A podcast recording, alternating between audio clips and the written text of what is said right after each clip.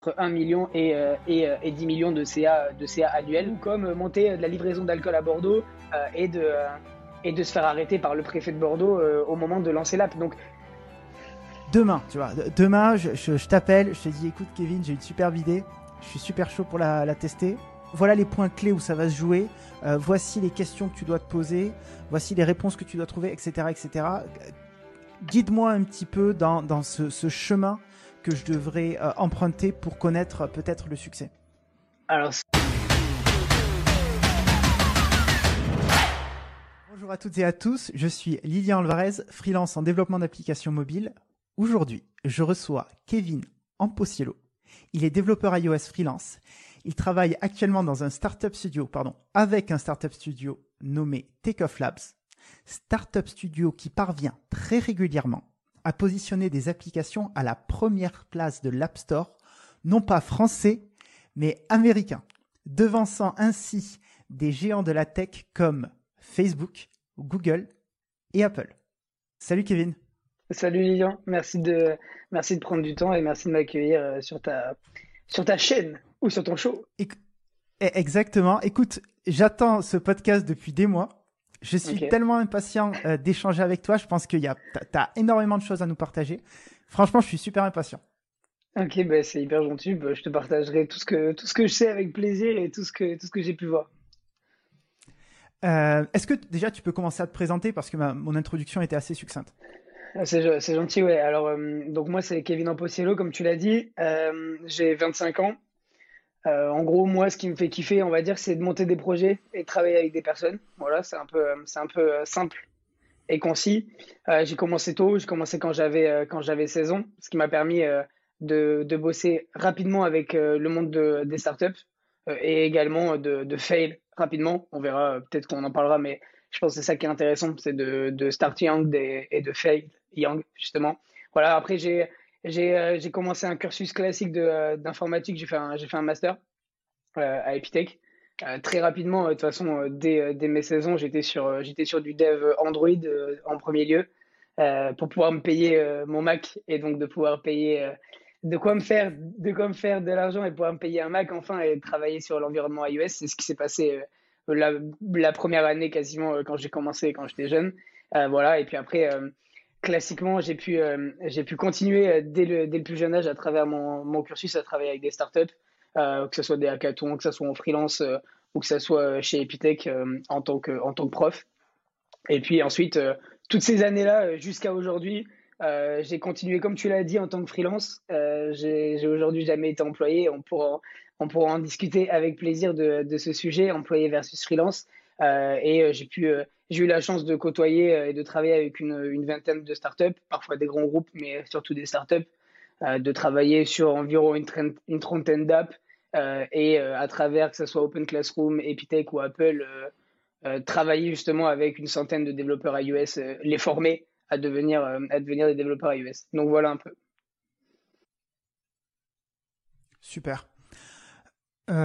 Est-ce que dans ce cursus-là que tu viens de nous partager, il y a un projet qui t'a peut-être un peu plus marqué que les autres Si on revient un petit peu en arrière. Là, comme ça, j'ai envie de te dire que, que forcément, les projets, euh, projets d'aujourd'hui, je dirais qu'ils ne seraient jamais arrivés sans les projets de hier. Ça, c'est le premier point.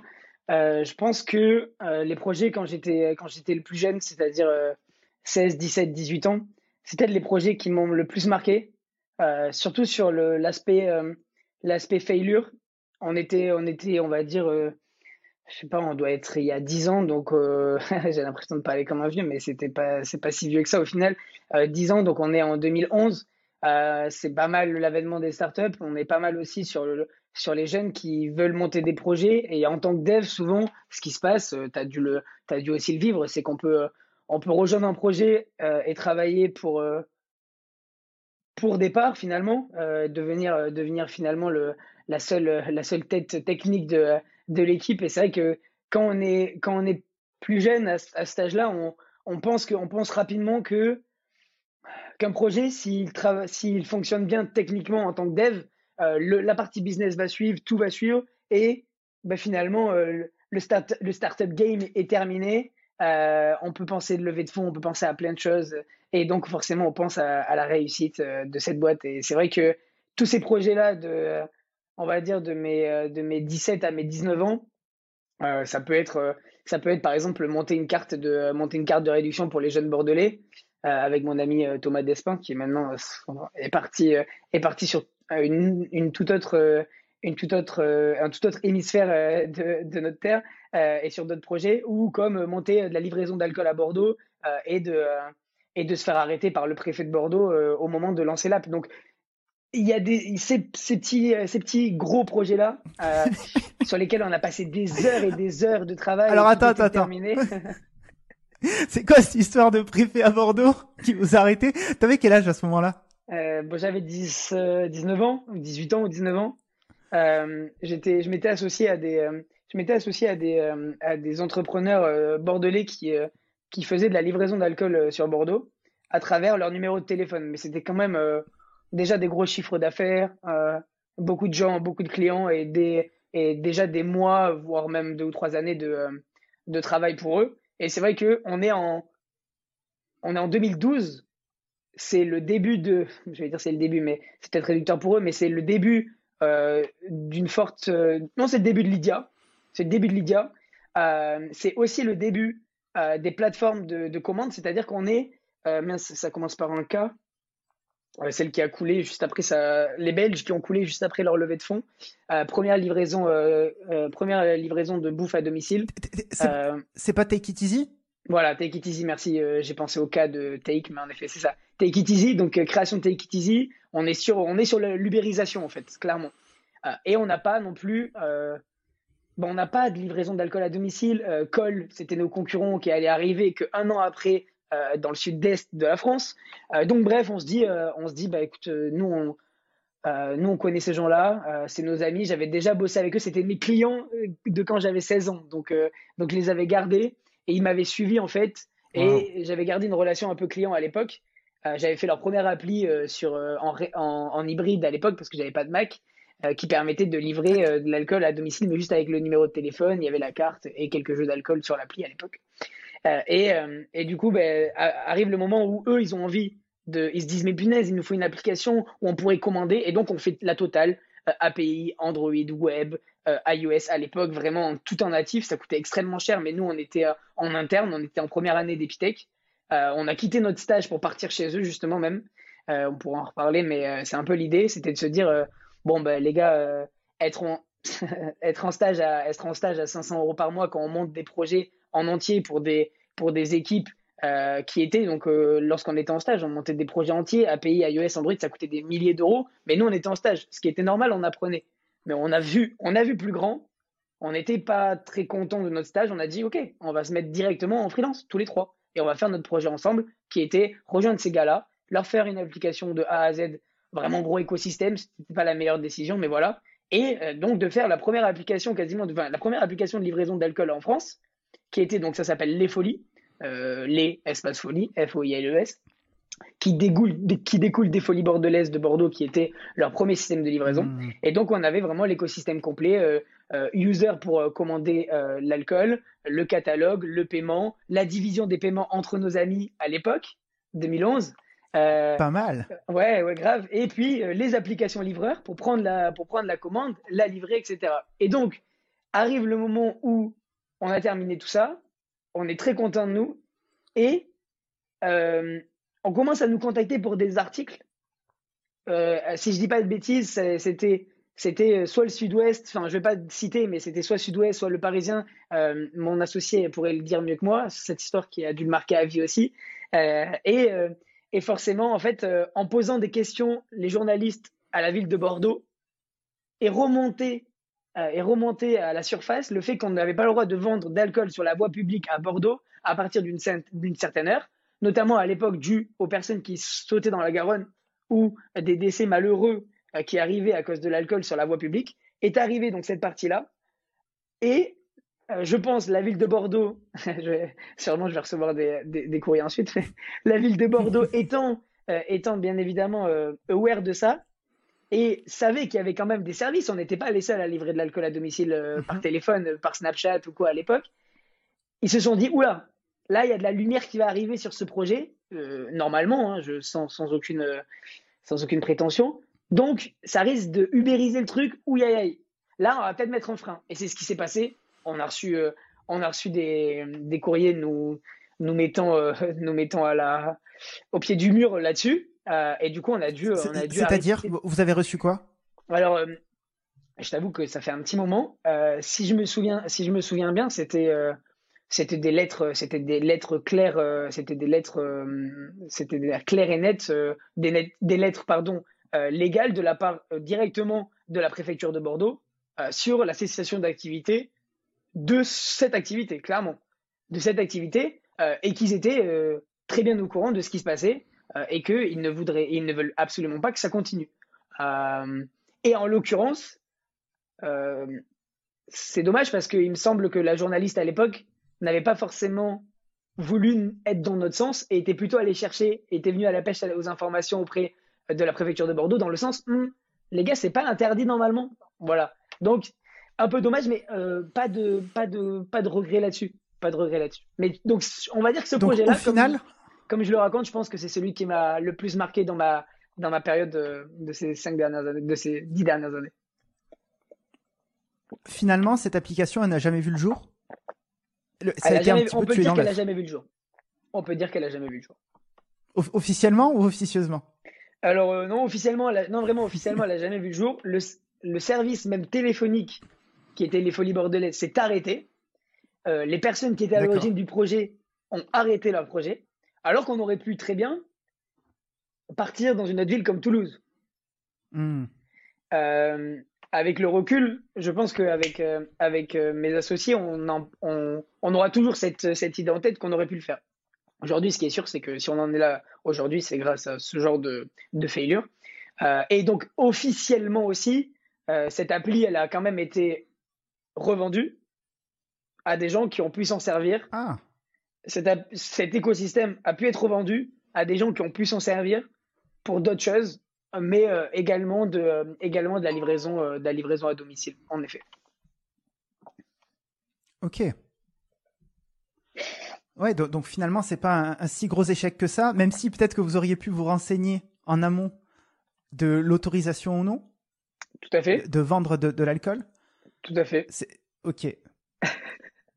Et les fondateurs de la boîte ne sont jamais posé la question de se dire est-ce que c'est légal ou pas ce qu'on fait? Ah pour, répondre, pour répondre à ta question en toute honnêteté, c'est connu de tous et c'est respecté par personne. Même aujourd'hui. Aujourd'hui, tu peux te faire. Bon, alors aujourd'hui, ça a bien évolué, je suppose, avec. J'ai même pas suivi, si tu veux, le marché là-dessus. Je pense que mes associés non plus. Si tu veux, à l'époque, lorsqu'on se fait interdire, on est quand même dans une époque où il y a au moins trois concurrents, dont des plus gros que nous, qui continuent sans un, enfin, en toute impunité. Hein. Et il n'y a pas de problème pour la mhm. Mais c'est des numéros de téléphone. On n'est pas sur euh, de l'accessibilité à tous, ce qui est normal. Mais bon, on est sur, euh, on est sur une époque, on est sur un moment, euh, un moment T. Et dans tous les cas, comme tu dis, c'est pas vraiment un échec. C'est pas vraiment un échec. Je pense que tu l'as. J'ai l'impression que tu l'as dit un peu pour la finalité, qui était que l'application a peut-être servi aussi. Moi, je sais que c'est tout sauf pour ça, parce que parce qu'aujourd'hui, aujourd'hui, on va dire que c'est pas, ça nous a pas rendu millionnaires sur le papier. ça a pas vraiment euh, énormément servi pour être tout à fait honnête. Euh, c'est pas non plus, euh, ça n'a pas non plus été d'une énorme utilité, mais c'est surtout, voilà, la leçon de, à tirer de tout ça qui a été, qui a été la plus importante. Sur quoi est-ce que tu travailles aujourd'hui? Aujourd'hui, mon, mon but dans mon quotidien, c'est de, c'est de l'idée l'équipe iOS de Takeoff, donc leur équipe, euh, et de, mettre, euh, de, mettre, euh, de mettre tout ce que j'ai au quotidien pour, à travers toutes ces petites histoires pour trouver, des, pour trouver qu'est-ce que je vais pouvoir leur apporter et en quoi je vais pouvoir au quotidien avoir, avoir un, un key impact sur, sur toutes les tâches qu'on a chez Takeoff qui est de qui est comme tu l'as dit de, de build des produits qui iront taper qui iront taper l'App Store. Donc voilà ma mission d'aujourd'hui. Est-ce que tu peux nous euh, donner une idée aujourd'hui de euh, qu'est-ce que c'est Takeoff en chiffres, peut-être le nombre de personnes euh, dans l'équipe, que ce soit iOS, Android, backend, etc. le, les revenus, si tu peux nous donner une idée, peut-être nous donner aussi le track record de ce que vous avez pu accomplir jusque-là. Ouais. nous expliquer un peu comment ça fonctionne? Ouais, grave, avec plaisir. Alors déjà pour répondre pour répondre au, début au début donc comme tu l'as dit Takeoff comme tu l'as un peu dit ça on peut dire que c'est un studio d'app je dirais plutôt je dirais plutôt qu'on est, euh, qu'on est, qu'on est plutôt un studio euh, euh, de product plutôt que, plutôt que d'app en, eux-mêmes, mais on, pourrait, on pourrait dire que c'est similaire. bah, disons que, disons qu'un studio d'app, je trouve ça, je trouve ça un peu, je sais pas, je trouve ça un peu réducteur, mais, mais c'est peut-être, c'est peut-être que du wording. ce que je veux dire par là, c'est que, ce qu'aujourd'hui une application, c'est c'est surtout une core feature qui va faire écho à des faire écho à un besoin ou faire écho à une population. Euh, et je trouve que c'est c'est ça en fait qu'on va aller chercher. C'est c'est une core feature, un branding euh, et euh, et du coup derrière ensuite répondre à répondre à des répondre à une population qui a envie de faire quelque chose à un moment T et de leur amener des, nouveaux outils. Donc voilà, disons que disons qu'aujourd'hui aujourd'hui c'est ce qu'on fait notre notre but aujourd'hui c'est ça reste quand même de ça reste quand même de toujours penser euh, de toujours penser à de nouveaux produits. Voilà. Euh, et on pense à des nouveaux, nouvelles applications dans la vie quotidienne, euh, mais disons que disons qu'on pense, on pense priorité, priorité aux produits et aux users avant de, avant de penser à une app en elle-même. aujourd'hui, Takeoff, aujourd'hui Takeoff, on est, on est environ, on est bientôt une vingtaine. ah oui. oui. Et ça bouge, ça bouge, ça bouge mhm. vite. Euh, aujourd'hui, euh, pour te donner, euh, pour te donner, tu me disais par rapport aux équipes, on est aujourd'hui, on est, on est trois dans l'équipe iOS. Il y a, donc on va dire en te comptant? En me comptant, en me comptant, on est trois dans l'équipe iOS. on est, ils sont trois dans l'équipe Android. ils sont trois dans l'équipe backend.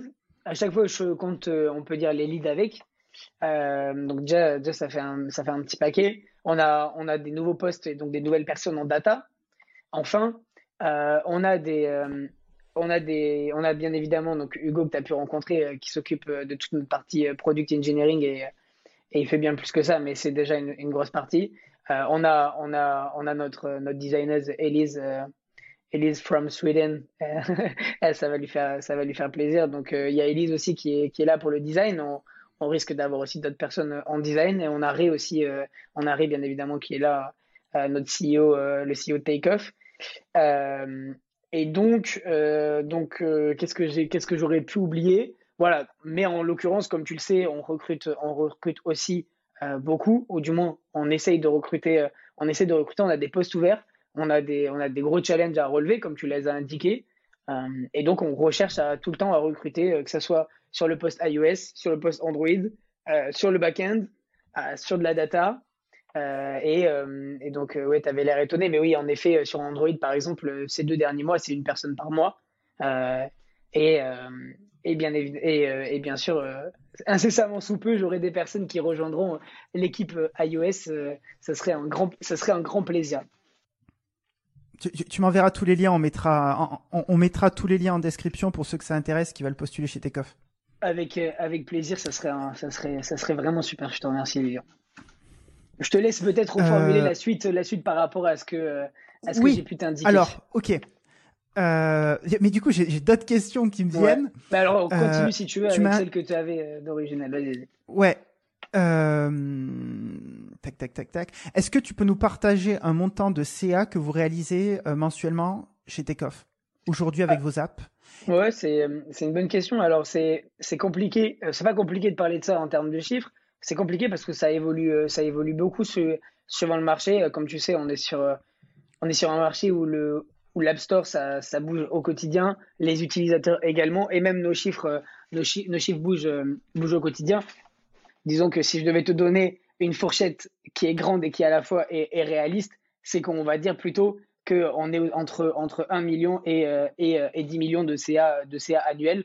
Euh, et bien évidemment, ça évolue suivant, nos produits au quotidien. Est-ce que tu peux nous partager les taux de conversion aujourd'hui que vous avez dans l'app et nous expliciter un petit peu quelles sont les métriques clés que vous observez aujourd'hui? Ok. Alors j'ai envie de te dire que la métrique clé qu'on observe, euh, qu'on observe chez Takeoff, ou, du moins ce que, ce que la métrique clé que, que, pourrait, euh, que pourrait observer un lab studio en général, c'est les revenus.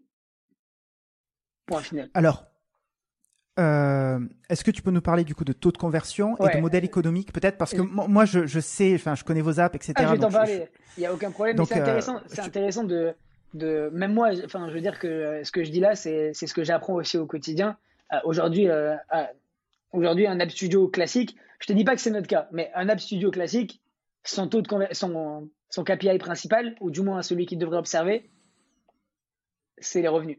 Euh, Maintenant, euh, maintenant, en effet, euh, moi je sais qu'en tant que, tant que dev et en tant que, euh, que personne qui adore les produits, moi ce, que, ce, que, ce qui m'intéresse de voir, c'est bien évidemment c'est, de la rétention, c'est de la rétention sur, sur, sur, sur du 2-3 jours, sur de la rétention sur du 7 jours, bien évidemment, le premier jour, le D1 aussi également. Voilà, ça, c'est bien évidemment des choses qui m'intéressent moi en tant que, en tant que développeur. Maintenant, en effet, donc, donc taux de conversion, taux de conversion, rétention et, et revenus tout simplement. Et après, on pourra parler de dépenses par utilisateur, mais dans notre cas, tu parlais de business model, on peut en parler. Euh, le business model aujourd'hui de, des applis, euh, des applis qu'on réalise, c'est sous la forme, c'est forme d'abonnement euh, qui utilisent les services d'Apple qui sont super bien faits et, et qu'on a, va encore utiliser pendant quelques temps, à part s'ils bougent leur, leur, petit doigt là-dessus et ça en, et en cours, donc tant mieux. mais donc voilà, donc pour, la, pour parler de business model, abonnement, euh, abonnement, c'est comme ça qu'on c'est comme ça qu'on fait nos produits.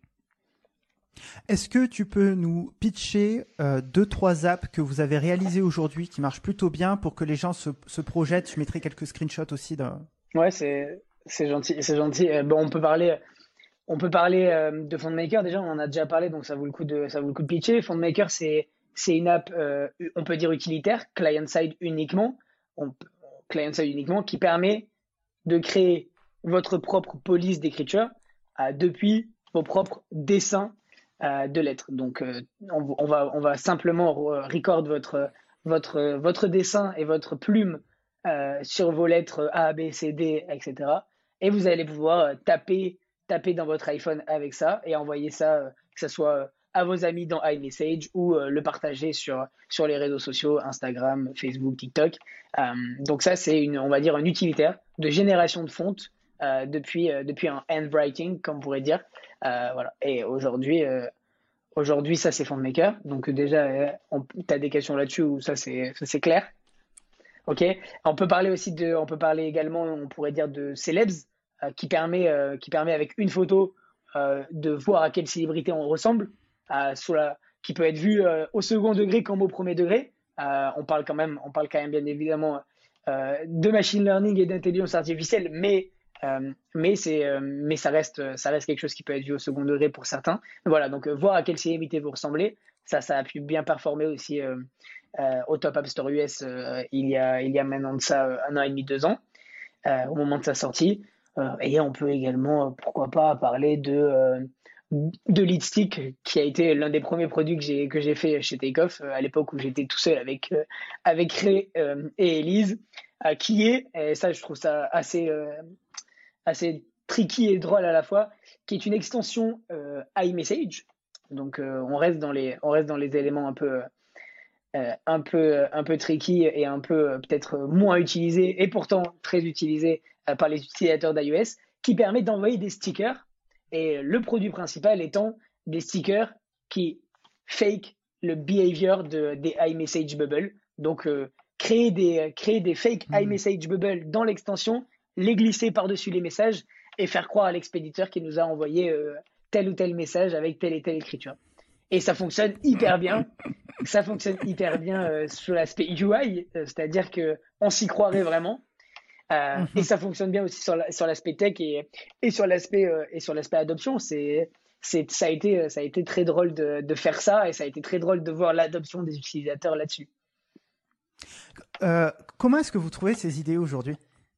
C'est intéressant euh, comme question. Euh, déjà parce qu'on a, on travaille, on a la chance de pouvoir travailler, j'ai la chance de pouvoir travailler avec des gens qui sont à l'écoute perpétuelle, euh, perpétuelle, je dirais, tout le temps de ce qui se passe. de ce qui se passe partout. C'est assez impressionnant de, le voir au quotidien. Que ce soit nos investisseurs aux États-Unis, comme, comme Ray surtout, notre designer Elise, c'est même pas de la veille à ce stade-là. C'est un, mode de vie. Eux, c'est naturel pour eux que d'avoir toutes les apps dans leur téléphone, mais des apps que limite, ils ont une notification dès qu'il y a une app qui sort sur l'App Store. C'est impossible. Tu vois euh, toutes les apps et tous les abonnements des apps. Hein. Je pense que j'aimerais pas avoir le, banking statement de, de Ray sur les abonnements euh, des apps. C'est hyper drôle, ça va le faire rigoler. Euh, donc, donc j'ai envie de te dire, grâce à ces personnes-là qui au quotidien savent ce qui marche et savent du moins, et savent que, savent que, que là-dessus, si on trixe un peu ce qui sort, si, enfin, si on trixe un peu certains trucs qui auraient pu être faits il y a très longtemps, puisqu'on parle d'iMessage Bubble. Mais les iMessage Bubble, euh, ça a été déjà discuté euh, il y a longtemps, à la première iMessage Extension qui existait. donc, c'est quelque chose qui, euh, qui a existé, mais qui va être fait d'une bonne manière. Je pense à, je pense, c'est pas, c'est pas notre main business hein, concernant ça. on sort quand même des, on sort quand même des produits et des idées comme FundMaker ou, ou d'autres qui, qui vont plutôt être à l'écoute de ah tiens, il y a une API qui est sortie, il y a un petit truc intéressant à aller faire. Euh, mais quand même, on pourrait parler donc des iMessage Bubble. On pourrait dire que ça existait peut-être, euh, on va dire, en 2017 ou 2016. Mais aujourd'hui aussi, tu arrives avec un branding, tu arrives avec une app qui fonctionne bien, tu arrives avec une iMessage Bubble qui peut être customisée vraiment aux petits soins et aux détails, au pixel perfect. Ça fait la différence aussi quand on build un produit. Et c'est exactement, euh, exactement ce que vont te dire tous les, toutes les personnes qui te diront chaque année euh, ah, mais ce nouvel iPhone, euh, on, l'a depuis 10 ans, ça, la face recognition sur le Motorola S4.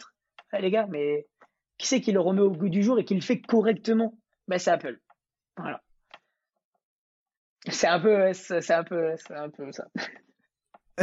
tu, vas te faire insulter par tous les anti-Apple en commentaire, mais on les bloquera, on les bloquera, t'inquiète pas. Merci. euh, donc, ce, que je comprends dans ta réponse, c'est qu'il y a plusieurs niveaux. Déjà, euh, il y a notamment Ray qui va observer toutes les tendances en se, nourrissant de tout ce qui existe sur le marché, en vraiment utilisant profondément, etc.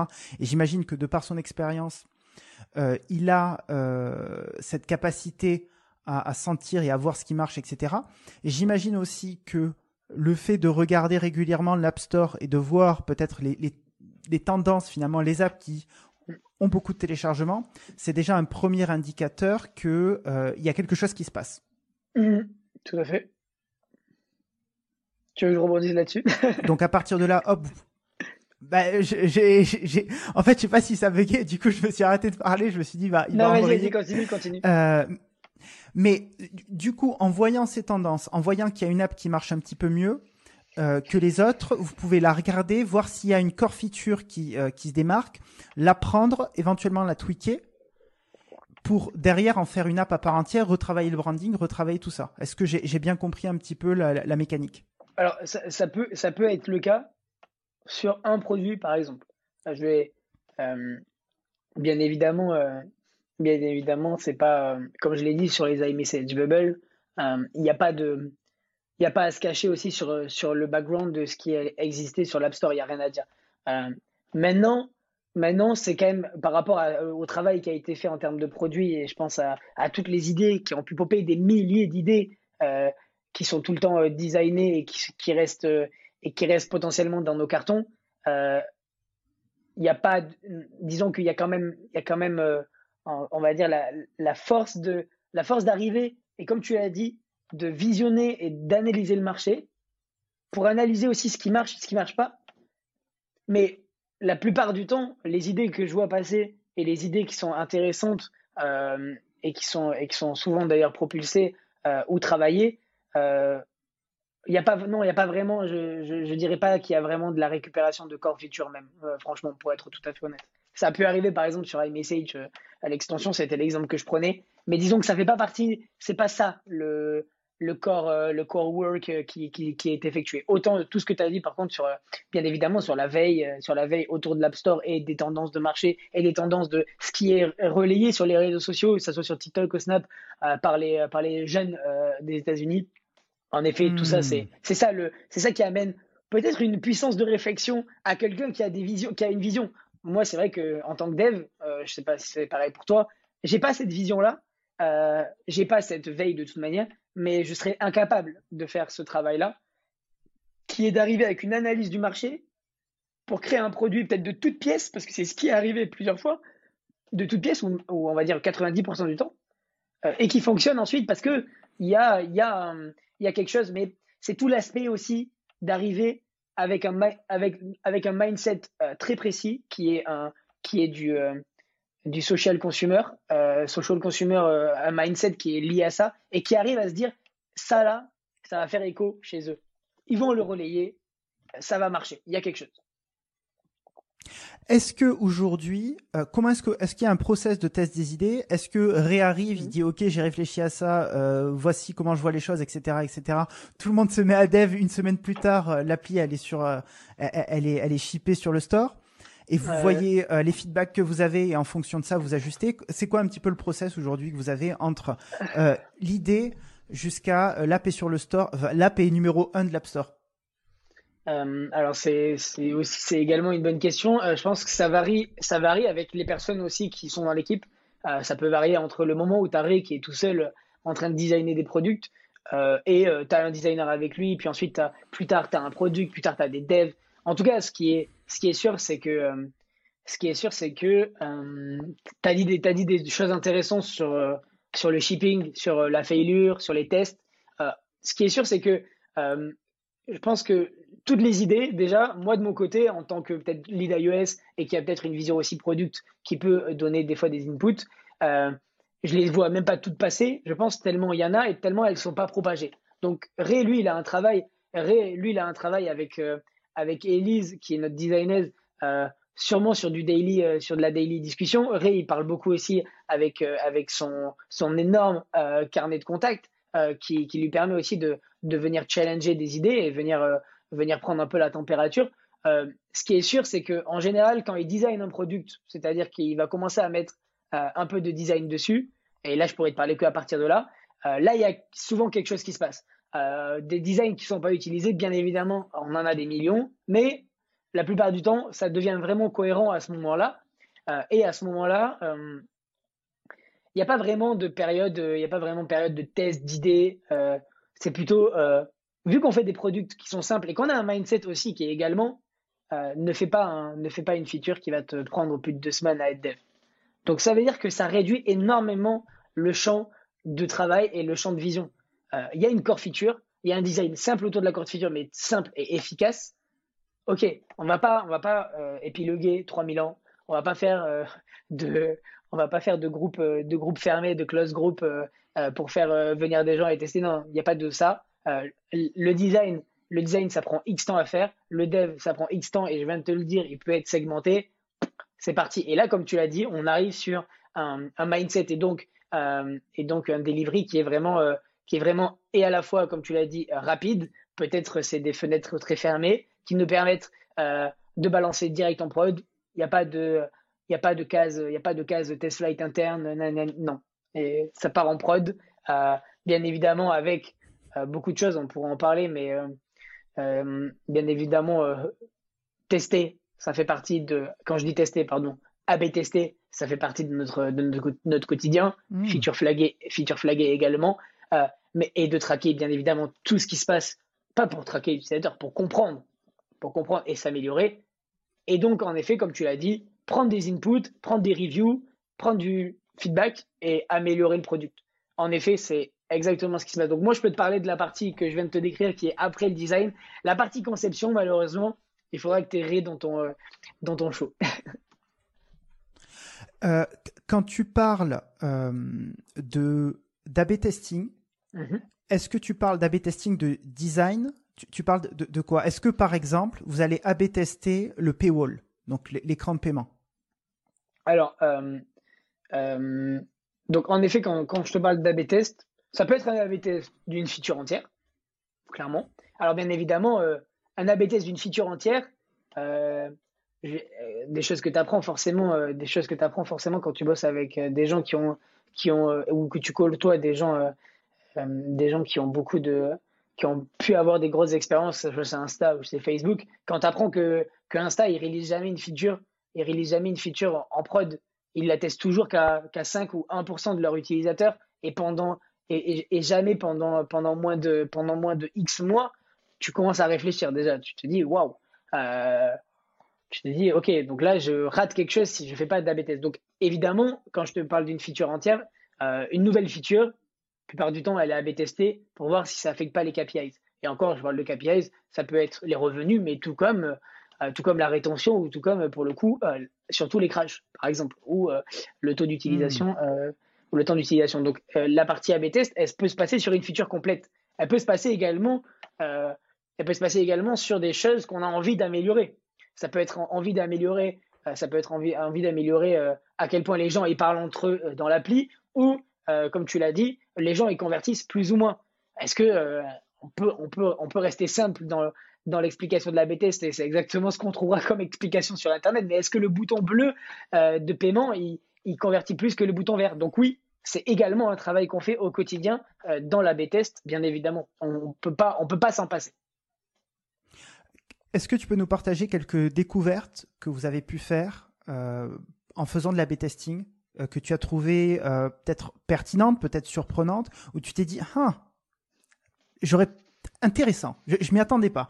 Où, tu vois quelque chose que tu as appris et tu te dis, waouh, ça, ça, je viens d'apprendre un truc qui, qui, est, important. Euh, genre, alors, en général, en général, déjà, si on est sur une logique d'AB test, ce qui est intéressant, c'est de se dire que normalement, en général, ceux qui AB test, ils sont déjà, ils ont déjà peut-être switch sur le mindset de où ils y arrivent, c'est euh, je sais pas tant que tant que les chiffres ils ont pas parlé ou tant que ou du moins je ne sais pas ce que je ne sais pas, comme le dirait et il adore cette phrase et il a totalement raison là-dessus. Donc c'est assez intéressant déjà de faire ça et ça peut être euh, je peux te parler, on peut parler de take-off. Hein, j'essaye de trouver des exemples précis à te donner, mais ça peut être, euh, ça peut être par exemple, tu, tu fais, tu, tu, tu, mets une image dans, dans, ton, euh, dans, ta, dans ta page d'accueil euh, de ton site internet, tu passes, euh, tu passes trois mois à convertir à tel pourcent et tu te dis je ne vais pas toucher, je ne vais pas la j'ai le meilleur taux de conversion que je pensais avoir de toute ma vie. Tu changes ta photo et tu, et tu, prends, et tu prends 30%. Tu te dis, ben ouais, c'est évident, c'est évident maintenant que tu le sais. C'est évident, pourquoi? Parce que tu l'as, c'est évident de le tester et c'est évident que tu pouvais pas le savoir. Euh, moi, ce, qui, ce que je trouve hyper intéressant euh, sur la partie ABTS, disons que c'est euh, la quantité. c'est que tu à, toi tout seul, dans son, tu représenteras jamais, tu représenteras jamais une population entière, mais c'est surtout hyper intéressant de voir à quel point, à quel point ben, tu peux, grâce à des produits qui sont tractés ou qui sont utilisés par des milliers ou des millions de personnes, tu peux avoir une idée, une idée assez finie sur une, ou une réponse assez, euh, précise sur une question et donc sur une utilisation. Euh, donc ça c'est ultra puissant. J'essaie de te trouver, euh, j'essaie de te trouver un exemple.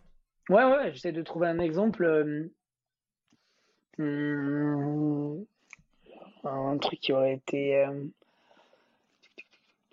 Ouais, bah, je peux te donner un, exemple simple qui est, qui est par exemple sur, sur notre appli Vibe qui permet donc de, qui permet de de discuter avec des gens autour de toi, de partager ton Snapchat, etc. Euh, qui peut être vu comme un Tinder-like, mais qui est à la, base plutôt euh, based on, euh, on, Snapchat conversion et les conversations Snap et récupérer des gens pour parler sur Snap, etc. on, avait, on avait développé une feature, on, a, on a développé une feature qui, qui permet de collecter, qui permet de collecter des, de ce qu'on appelle du coup des vibes, qui est par exemple tu peux être tu peux être fun, tu peux être euh, tu peux être kind, tu peux être euh, pretty, tu peux être tout ce que tu veux. Euh, et tu peux upvoter des, tu peux collecter des, tu fais des collected vibes en gros. Et tu peux upvoter les, les gens autour de toi. Tu peux partager ton lien. Les gens ils upvotent c'était bien fait, hyper simple, bien designé, etc. donc on s'est dit, par exemple, je te prends un exemple. On s'est dit, ben, les gens, très bien, par exemple, moi en tant que dev, je me suis très bien dit, il n'y a aucun problème. Si je partage ça et qu'à chaque fois que quelqu'un upvote dans mon cercle d'amis ou enfin n'importe qui, je reçois une push notif, bah, je suis réengagé, je suis content, etc. Bah, c'est pas du tout ce qui s'est passé sur le papier. Donc, par exemple, ça, c'est exactement ce que tu me demandais. cette feature, cette feature, elle est très peu utilisée. Et, mais elle est très peu utilisée, elle n'est pas du tout à la hauteur de ce qu'on pensait et du temps de travail qu'on a mis dessus. Par exemple, euh, c'est un bon exemple euh, par rapport à ce que tu demandais. Mais aujourd'hui, est-ce que ça veut dire que la feature, elle est nulle Ou est-ce que ça veut dire que les gens ne l'ont pas comprise Ou est-ce que ça veut dire aussi qu'on n'est pas allé correctement au bout du truc? C'est ça qui est assez intéressant aussi, c'est que même là-dessus, tu n'auras pas la réponse, bien évidemment, la réponse finale, mais au moins, tu as des éléments de réflexion qui est ah mais peut-être que cette feature on l'a pas mis au bon endroit. Peut-être cette feature on n'a pas terminé vraiment d'aller chercher la dernière la dernière line de ce de cette feature. Et ça c'est intéressant. Donc un premier un premier exemple un premier exemple pourrait pourrait être ça. Et bien évidemment après euh, après si je cherche un peu je pense que clairement euh, il y a plein de fois où on, où on a où on a sûrement été sûrement été étonné euh, de d'une certaine d'une certaine position, bien évidemment, euh, peut-être d'utilisation d'un bouton ou quoi. Là, comme ça, je t'avoue que j'ai pas, j'ai pas les exemples, mais ça, c'était un bon exemple d'un truc que tu penses ça marche, tu passes du temps dessus, pas du tout. Pas du tout. Aujourd'hui, quand vous construisez une app, je crois savoir que je suis bien renseigné. Euh, vous utilisez des briques. C'est-à-dire que vous allez utiliser une librairie, par exemple, pour euh, peut-être même plus ou moins custom euh, pour la solution de paiement, euh, pour mhm. l'onboarding. Et ce qui fait que vous avez un squelette du code, une, architecture de l'application que lorsque vous allez créer un nouveau projet, vous allez pouvoir réutiliser et qui va vous faire gagner énormément de temps. Alors, c'est cool que tu parles de ça. Vas-y, vas-y, vas-y. Bah, du coup, je, je, te laisse développer ce sujet sur... Euh, parce que quand vous apprenez, par exemple, euh, vous, développez un paywall, un écran de paiement, et euh, vous remarquez qu'il y a une structure qui marche bien, bah, autant la réutiliser sur chaque app. Donc forcément, vous allez, j'imagine, en faire un framework, un Swiss package, euh, que sais-je, une librairie externe que vous allez repackager dans le code de votre projet et que vous allez plugger et réutiliser pour gagner du temps parce que vous savez que ça marche, etc., etc. Est-ce que tu peux nous parler de ces packages-là aujourd'hui dans l'application, de peut-être comment vous les avez conçus, euh, de comment est-ce que vous les avez créés aussi, de la philosophie derrière, etc., etc. Euh, ok, c'est en effet un sujet, intéressant et on pourra en discuter des heures, mais surtout en tant que, dev et j'espère que, que certains devs pourront euh, pourront écouter cette partie-là et peut-être ça les intéressera aussi de, de venir bosser chez nous par rapport au challenge technique que tu viens de, que tu viens de décrire. Euh, à l'époque, euh, donc à l'époque, on va dire il y a un an et demi, quand, quand je commençais à, quand j'ai commencé à avec, euh, avec Ray, son objectif c'était de faire des, de faire en effet, comme tu l'as dit, des briques réutilisables pour plus tard. c'est ce qui avait été notamment fait sur certains produits qu'il aurait pu travailler avant que j'arrive. et c'est assez intéressant parce que euh, ça peut être possible, c'est aussi parfois euh, pas du tout worth it. Je vais m'expliquer, mais euh, l'essentiel de ça, et l'essentiel qu'on a remarqué sur la première année à bosser avec beaucoup de gens, de plus en plus de gens, c'est déjà que le point le plus important, c'est qu'une équipe, si elle apprend à bosser ensemble, elle est là la brique réutilisable, déjà. Ça, c'est une énorme brique réutilisable. Et bien évidemment, cette équipe, elle aura build des blocs ensemble ou des features ensemble. Et c'est encore mieux parce qu'elle aura appris à bosser ensemble et elle aura appris à faire un bloc qui potentiellement peut être réutilisé demain.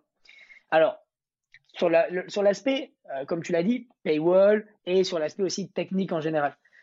Euh, lorsqu'on design une nouvelle feature, euh, ça peut être, ça peut être, ça peut être, voilà, comme tu l'as dit, ça peut être un paywall, mais ça peut être également, ça peut être également en, un, nouvel écran qui va, qui, va, qui va promouvoir nos autres applis à travers, à travers, les, à travers notre environnement d'appli.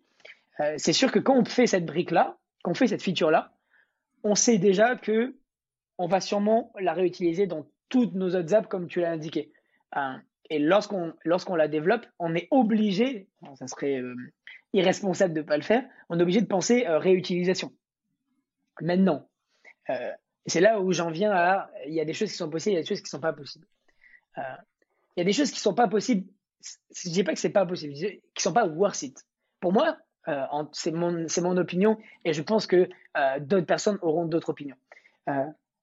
Et ça dépend également de l'endroit où tu es, la boîte avec qui tu, la boîte avec qui tu es et les gens avec qui tu bosses autour de toi. Nous, on a, nous chez Takeoff, on a un, on a un mindset euh, qui est, on a parlé de la, on a parlé de la failure, qui est que, euh, qui est qu'on va, on va envoyer en prod euh, parce qu'on va ship très rapidement. On va shipper tous les jours des versions sur sept apps différents. Je pense qu'il y a très peu de gens qui le font. Et et c'est pas et, ça fait partie de notre quotidien. Ça veut pas dire qu'on fait pas de QA, ça veut pas dire qu'on fait pas de test en, interne. C'est c'est comme ça, c'est qu'on va shipper tous les jours, c'est notre mindset et c'est comme ça qu'on avance et c'est comme ça qu'on qu'on arrive à, à, tracter de la progression en interne. Une fois que c'est en prod, bien évidemment, il peut avoir des problèmes. C'est pas grave, on va fixe. La failure est un succès. Plus tu vite tu fails, plus vite tu apprends. Ça c'est évident et on le voit. C'est grâce à ce daily ship que par exemple on peut le voir. Maintenant, quand on est dans un mindset comme ça, qu'on build des produits qui sont réutilisables dans le temps, mais qui bougent beaucoup, euh, qui euh, ont peut-être des archis des fois différents, euh, peut-être qu'ils ont besoin de bouger en feature flag, etc. Donc j'en viens au point que je voulais en venir, c'est que on essaye avec, parcimonie de mesurer ce qu'on va faire. C'est-à-dire que pour moi, c'est une absurdité, dans notre cas encore plus, mais en général, de faire par exemple un onboarding qui est full dynamique UI.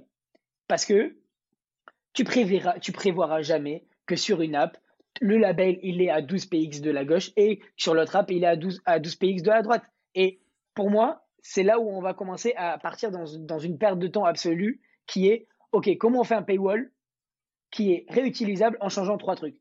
Ce n'est pas possible. Enfin, c'est possible, mais en tout cas, nous, c'est pas notre mindset. Pourquoi? Parce que on va avoir besoin d'un petit logo en plus sur l'app numéro B, tu vois, enfin l'app B.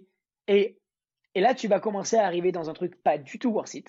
Donc, vaut mieux penser réutilisation pour moi dans un aspect qui serait plutôt dans la partie code, vraiment, donc dans la partie logique, euh, plutôt que dans la partie UI. Et donc, là-dessus, bien évidemment, lorsqu'on fait des features, on pense réutilisation. Et tu en as parlé, que ce soit sous la forme de package, que soit donc de Swift Package, de pod euh, ou de framework interne, nous, tu vois, euh, la, vérité, c'est que on bouge tellement les briques souvent et on a tellement de contraintes aussi euh, de chip que, par exemple, il y a beaucoup de briques qui sont dupliquées sous la forme simple d'un copier-coller. Ça peut arriver. Et, et c'est tout à fait OK. Pour nous, c'est tout à fait OK dans la, dans le, dans la config dans laquelle on est. Euh, et donc, pour parler, donc, juste pour terminer le point sur la, réutilisation, on a, on a, comme, tu comme on en a parlé, on, a, on a pas mal d'apps sur le, sur le marché notre, euh, même si on a parlé donc de, App Studio, euh, le but de Takeoff, c'est quand même de travailler sur plusieurs produits avec toujours comme objectif d'étudier le marché pour trouver the next big thing. Ok? C'est pas c'est pas non plus c'est pas l'objectif de Takeoff de build 14 apps ou une app tous les mois. C'est pas du tout un objectif chez Takeoff.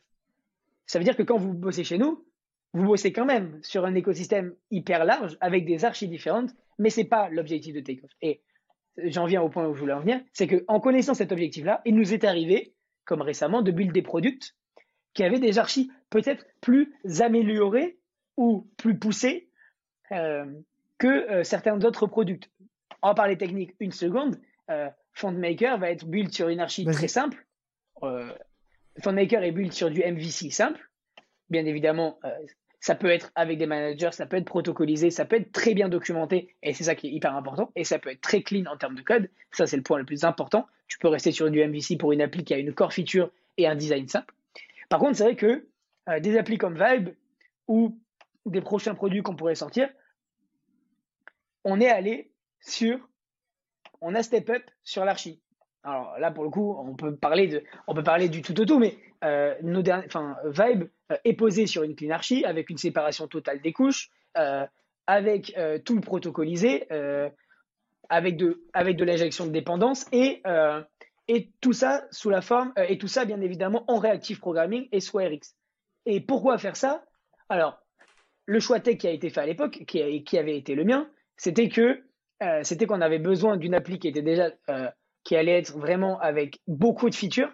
On parle quand même potentiellement bah, d'un Discover, donc avec des, avec des swipes, d'un chat en temps réel, donc, euh, donc euh, mhm. de relations. Euh, et encore, je te parle de ça, mais derrière ça, encore, il y a, y a des sous-layers, etc. Donc, il y a plein de features. de la compatibilité, etc.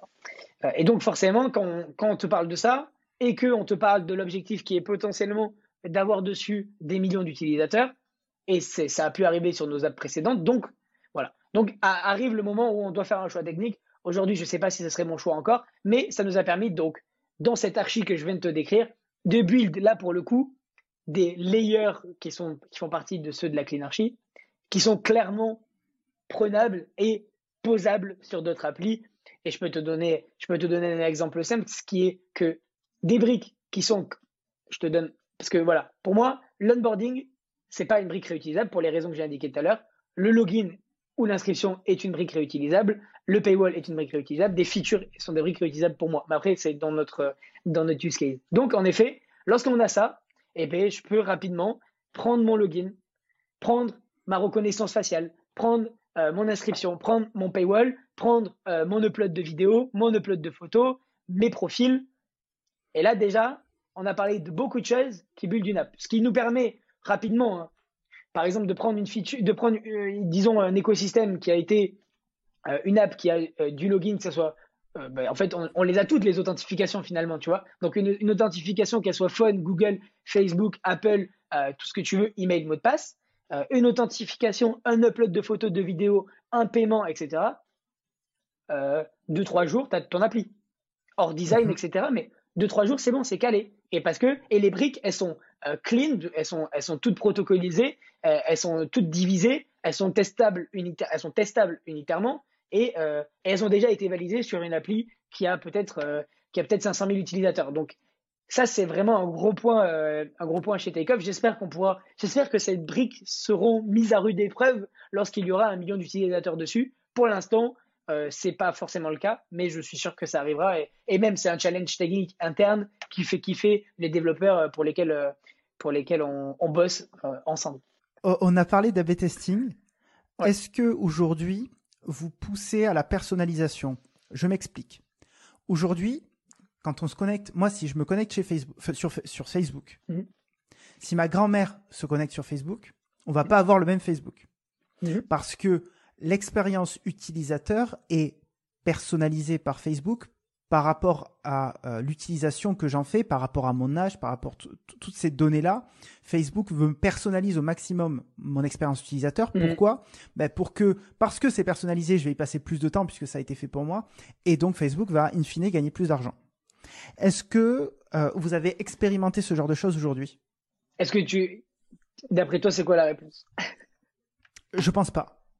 Alors, en effet, euh, pas du tout. Pas du tout. Et ça ne veut pas dire que ça ne va pas arriver. Euh, je pense que par rapport à les produits qu'on a cités et les core features qui sont simples et le design simple, euh, on n'a pas de personnalisation. Euh, on n'a pas de personnalisation. Je pense que vu que, comme je l'ai dit, je le répète, l'objectif ça reste de build un product, un main product et de next big thing. C'est évident que quand tu deviens quand tu deviens mainly sur un product, mainly sur un project et que tu 100% de ton temps ou 99% de ton temps, c'est à le faire grossir, à faire grossir ces users et à leur donner une expérience de ouf. Je pense qu'à un moment, tu arrives forcément, tu à cette, période-là. Nous, aujourd'hui, en effet, comme tu, comme tu l'as bien euh, expecté, non, ce n'est pas, pas un sujet qui est, qui est chez aujourd'hui. Euh, petite curiosité, euh, quelle est la plateforme qui a le plus d'utilisateurs et quelle est la plateforme qui génère le plus de cash entre iOS et Android? Alors nous, aujourd'hui, euh, quand même, c'est important de le dire, on est quand même, on pourrait dire, euh, euh, une iOS startup, clairement, à la base. ça ne veut pas dire qu'on n'est pas sur le marché Android, mais ça veut dire qu'on on, a mis ce marché-là on purpose de côté, clairement. parce qu'on savait que potentiellement, ça allait représenter 30% de nos utilisateurs. mais du coup, ce qui est drôle, c'est que, ce qui est drôle, c'est que quand on push une appli comme PhoneMaker, Top App Store ou ou d'autres applis qu'on a pu push Top App Store, rapidement, comme Listic, très rapidement en général, il y a un copycat Android qui arrive sur le store et qui ne fait absolument rien du tout de ce qu'on fait. Hein. Ah ça, peut, ça peut être une application de wallpaper, ça peut être une application euh, où il y a, euh, je sais pas moi, où il y a un AliExpress qui peut être mis dans le truc, mais si tu veux, il réutilise l'image de marque, le logo, le nom, mmh. et il te le pèse sur Android. Nous, c'est, trop cool, ça nous, fait rigoler et on sait que, on va bouger là-dessus. Aujourd'hui, on a parlé de maker l'application d'Android n'existe pas. C'est un de nos objectifs de développer le marché Android. Aujourd'hui, je pourrais pas te donner pourrais pas te donner euh, un chiffre qui serait pertinent, euh, mais même sur les applications aujourd'hui euh, où on aurait pu travailler sur les deux versions et encore c'est pas de manière égale, bien évidemment, iOS représente une part, que ce soit dans les utilisateurs ou du cache comme tu as dit, enfin des utilisateurs parce qu'on fait pas de cache sur Android, pas du tout. Et ça représente les utilisateurs, ça représente 70 à 80% de nos utilisateurs. Et c'est ce qui représente également chez tous mes clients confondus de ces, euh, de ces six dernières ou huit dernières années. Euh, vraiment, ça a toujours été ça. Moi, de mon côté, ça a toujours été 70, entre 60, 40 et 80, 20. Que ce soit sur les revenus ou sur les utilisateurs. Imaginons, euh, demain, vous sortez une app. Elle, elle rencontre un certain succès. Est-ce que pour la question que j'essaie de poser, pardon, c'est comment est-ce que vous jugez de est-ce que ça vaut le coup d'investir sur une app ou pas en temps de dev, euh, par exemple, euh, en fonction des résultats que vous obtenez? Est-ce qu'il y a une formule? Est-ce que c'est un, feeling euh, par rapport à, l'expérience passée? Comment est-ce que vous jugez de dire ok, cette app, elle a peut-être pas marché en V1, mais on va tenter autre chose en V2 ou alors on cut le projet, on passe à autre chose. Comment est-ce que vous faites ce genre d'arbitrage aujourd'hui? C'est une, alors c'est, une bonne question. Euh, que les bonnes questions, Lilian. Euh, j'ai envie de te dire que, alors, premièrement, on n'a pas de formule parce que on n'est pas, je considère pas qu'on est un studio d'app, donc on n'a pas de formule. Voilà. Euh, on n'a pas, on n'a pas atteint ce stade où, où, on a, où on a besoin d'avoir, d'avoir un certain référentiel. Mais aussi, pourquoi on l'a pas? Et là, c'est quand même c'est pas prétentieux, mais là, on a vraiment une chance, c'est que on n'a pas eu, on n'a pas face ce problème-là. On n'a hmm. jamais eu une app euh, qui n'a pas marché as expected.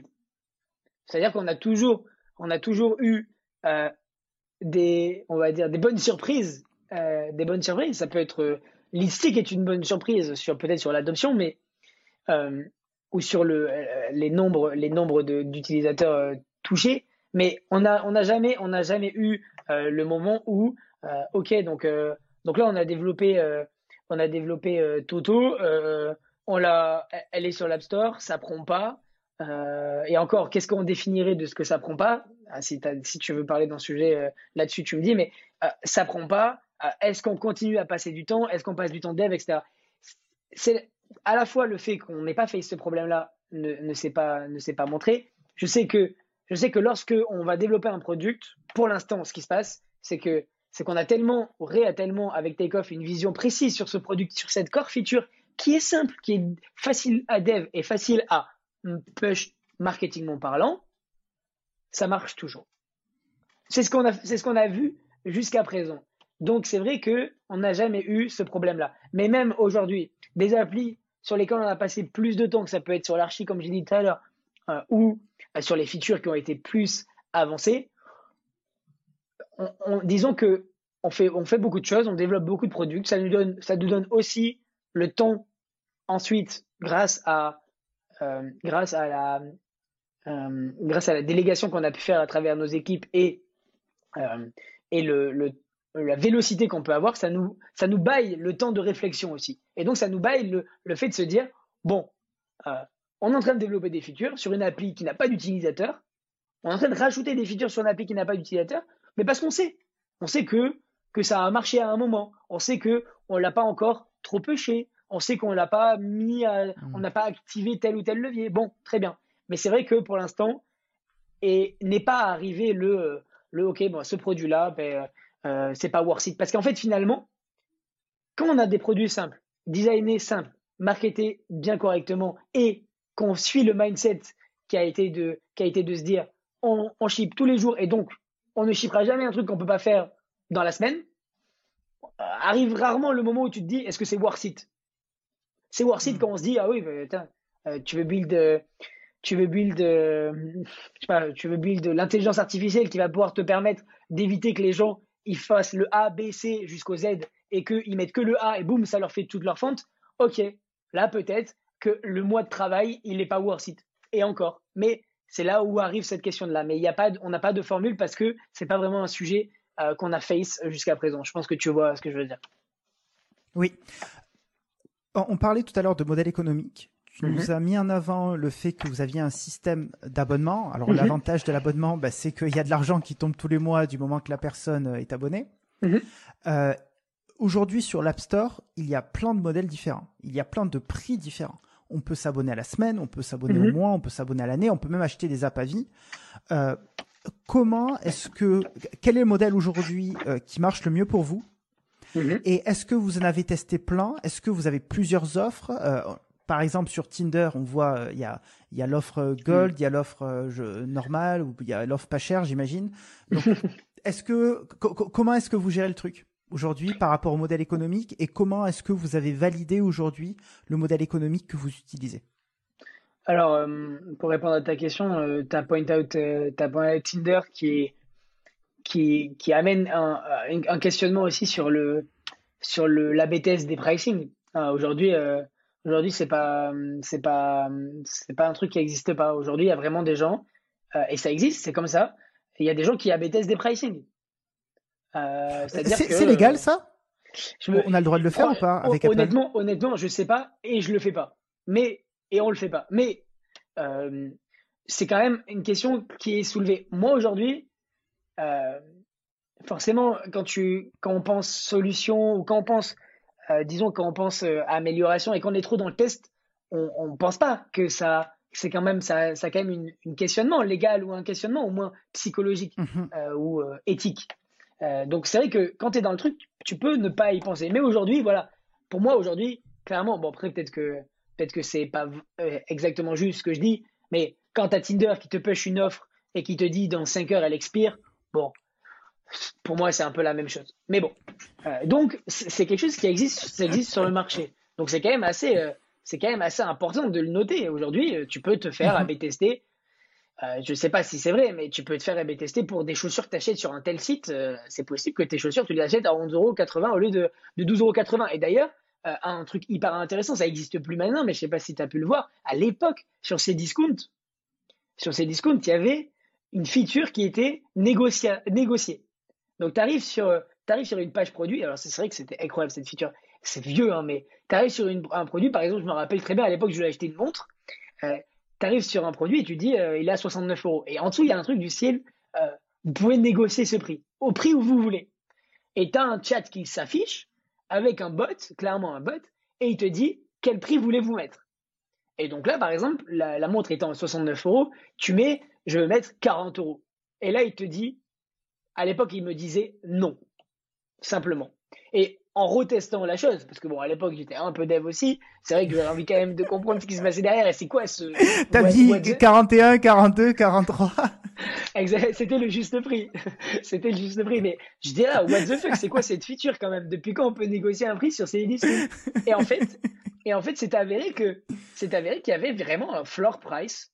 C'est-à-dire que, euh, il y avait un prix de négociation jusqu'à 62 euros en l'occurrence. Incroyable. Donc aujourd'hui, on avait quand même dès, et je te parle d'un truc, on est, euh, on est en 2014. En 2014, il y avait ça sur ces discounts, quoi. C'est quand même incroyable. Alors peut-être encore une fois que je dis pas exactement ce qu'il y avait comme feature et que c'était, moi c'est ce que j'ai expériencé en tout cas. Voilà. Donc pour répondre à ta question euh, concernant les modèles économiques, en effet, il en existe plusieurs. On a pu tester sur certaines apps au tout début d'être sur des plans monthly. Euh, sur des monthly plans, sur des weekly plans euh, ou sur des 6 months, sur 12 months. Ça dépend, j'ai envie de te dire, ça dépend aussi des produits. Euh, un produit comme Tinder ou un produit que nous on a pu faire comme Vibe, il y a des choses qui s'appliquent qui sont plus intéressants. Par exemple, une appli qui est comme FondMaker où tu peux créer ta fond, tu as peut-être envie d'essayer. Tu as peut-être envie d'avoir du, du 3-day trail. tu peux avoir ça. une free period. Cette partie-là, c'est un modèle économique qui s'applique à des produits qui ont une core feature simple d'utilitaire. Tu as envie de tester la feature.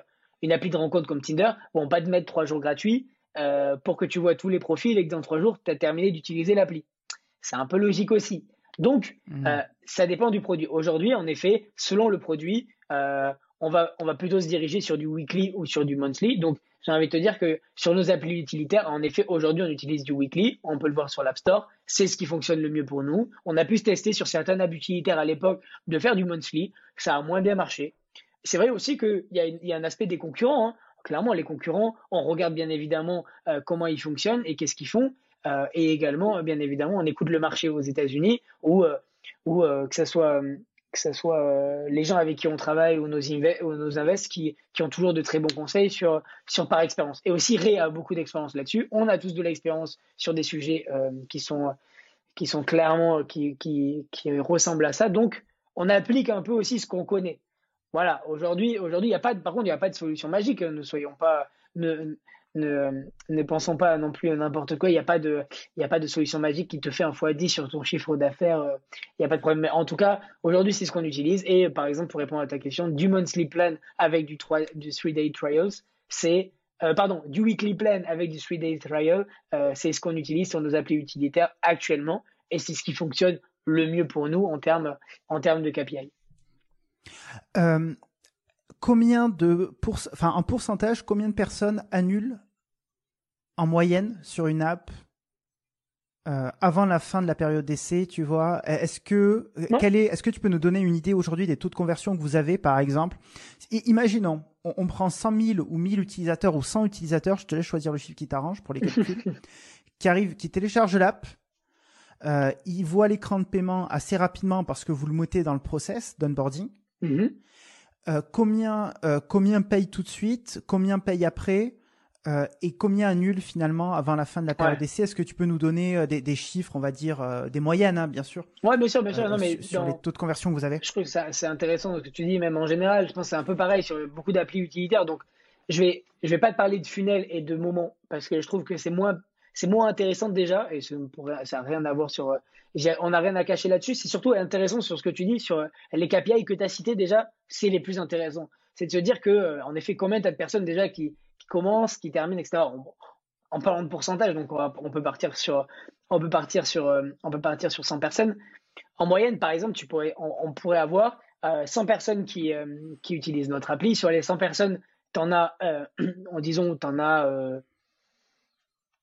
6, 6 ou 7 disons 10, allez, disons 10 qui utilisent, euh, qui euh, start le début du trial, ok? Et sur les 10, à la fin du trial, il en reste 2, par exemple, en moyenne.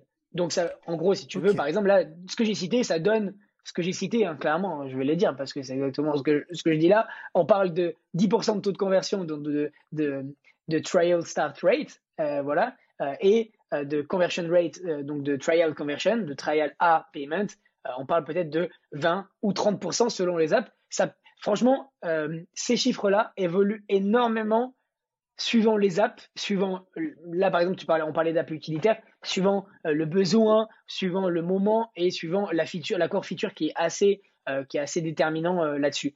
Mais en effet, si tu veux une moyenne, une appli comme une appli d'utilitaire euh, clairement comme euh, comme pourrait l'être euh, celle qu'on a citée ou d'autres ou d'autres concurrentes on parle on parle vraiment d'un taux de conversion de trial de trial entre 5 et 15 même si quand même il y a une moyenne il y a une moyenne quand même assez haute aux alentours des 10 ce qui est déjà très bien. Et ensuite qu'est-ce qui reste à la fin? Qu'est-ce qui reste à la fin? Ça évolue beaucoup ça, ça, peut évoluer entre 15 et 40 des gens qui restent et qui payent vraiment à la fin. Mais tu vois quand même qu'on on est passé de 100 à 2. C'est important. Finalement, il y, a 2%. Euh, est-ce que tu dirais qu'il y a 2% des gens qui vont. si on part des téléchargements, euh, mm. au moment où les gens mettent la carte bleue, entre guillemets, et, vous envoient l'argent, euh, il y a 2% finalement où vous savez à peu près si on génère un million de téléchargements, on va avoir 2% qui vont, qui, vont payer à la fin. On, pourrait, euh, si tu veux aller sur un calcul simple, on pourrait clairement dire ça. Ça, c'est évident. en effet, si on devrait, si tu prends, comme tu l'as dit, une fourchette, tu vas te situer du coup entre 1 et 4, voilà, sur les 100. ou sur, enfin, du coup, sur les 100, et après, sur le million, tu, fais ton scale. mais ça, mais ça, c'est pas, pas un point qui est acquis. Bah alors, pas du tout. si on parle product, tu peux demain sortir une appli sur le store, je peux être, tu peux être sûr, mais à 1000%, que si tu n'as pas fait de travail là-dessus, précisément, tu n'auras pas ça. Tu n'auras pas du tout ces KPIs-là. Et tout à l'heure, tu me parlais, tout à l'heure, tu me parlais de, euh, euh, du product qu'on a fait, euh, qu'on a fait chez Necar, qui était Timetable, ou du coup mon emploi du temps simple. Mhm. C'était, c'était clairement le cas. Et si tu veux en parler, on peut en parler, mais c'est clairement le cas. Et tu te rends compte que, ok, chez Takeoff, tu bosses avec des gens qui, qui travaillent aussi bien le sujet et et le product, le également, hein. tout est tourné autour du product, bien évidemment. Hein. C'est assez important de, le penser parce que c'est pas, tu sors une appli avec de la monétisation, tu as direct ces rates là. Non, j'ai beaucoup de clients qui sortent une appli, qui font ce chiffre-là. Et je leur dis, les gars, ça c'est la première étape. Hein. Je leur dis parce que j'ai vu, mais la vérité c'est que, c'est que quand tu fais pas de travail sur ça, tu as une marge d'évolution qui est gigantesque. Et c'est intéressant du coup. C'est intéressant. Ah, tu, dis quand on ne fait pas de travail sur l'aspect produit, la marche de progression est gigantesque en termes de taux de conversion. pour, être, pour, être, pour être plus juste, disons que si tu n'as pas fait de travail sur la monétisation, et du coup, sur les, on va dire sur le conversion rate, comme tu l'as dit,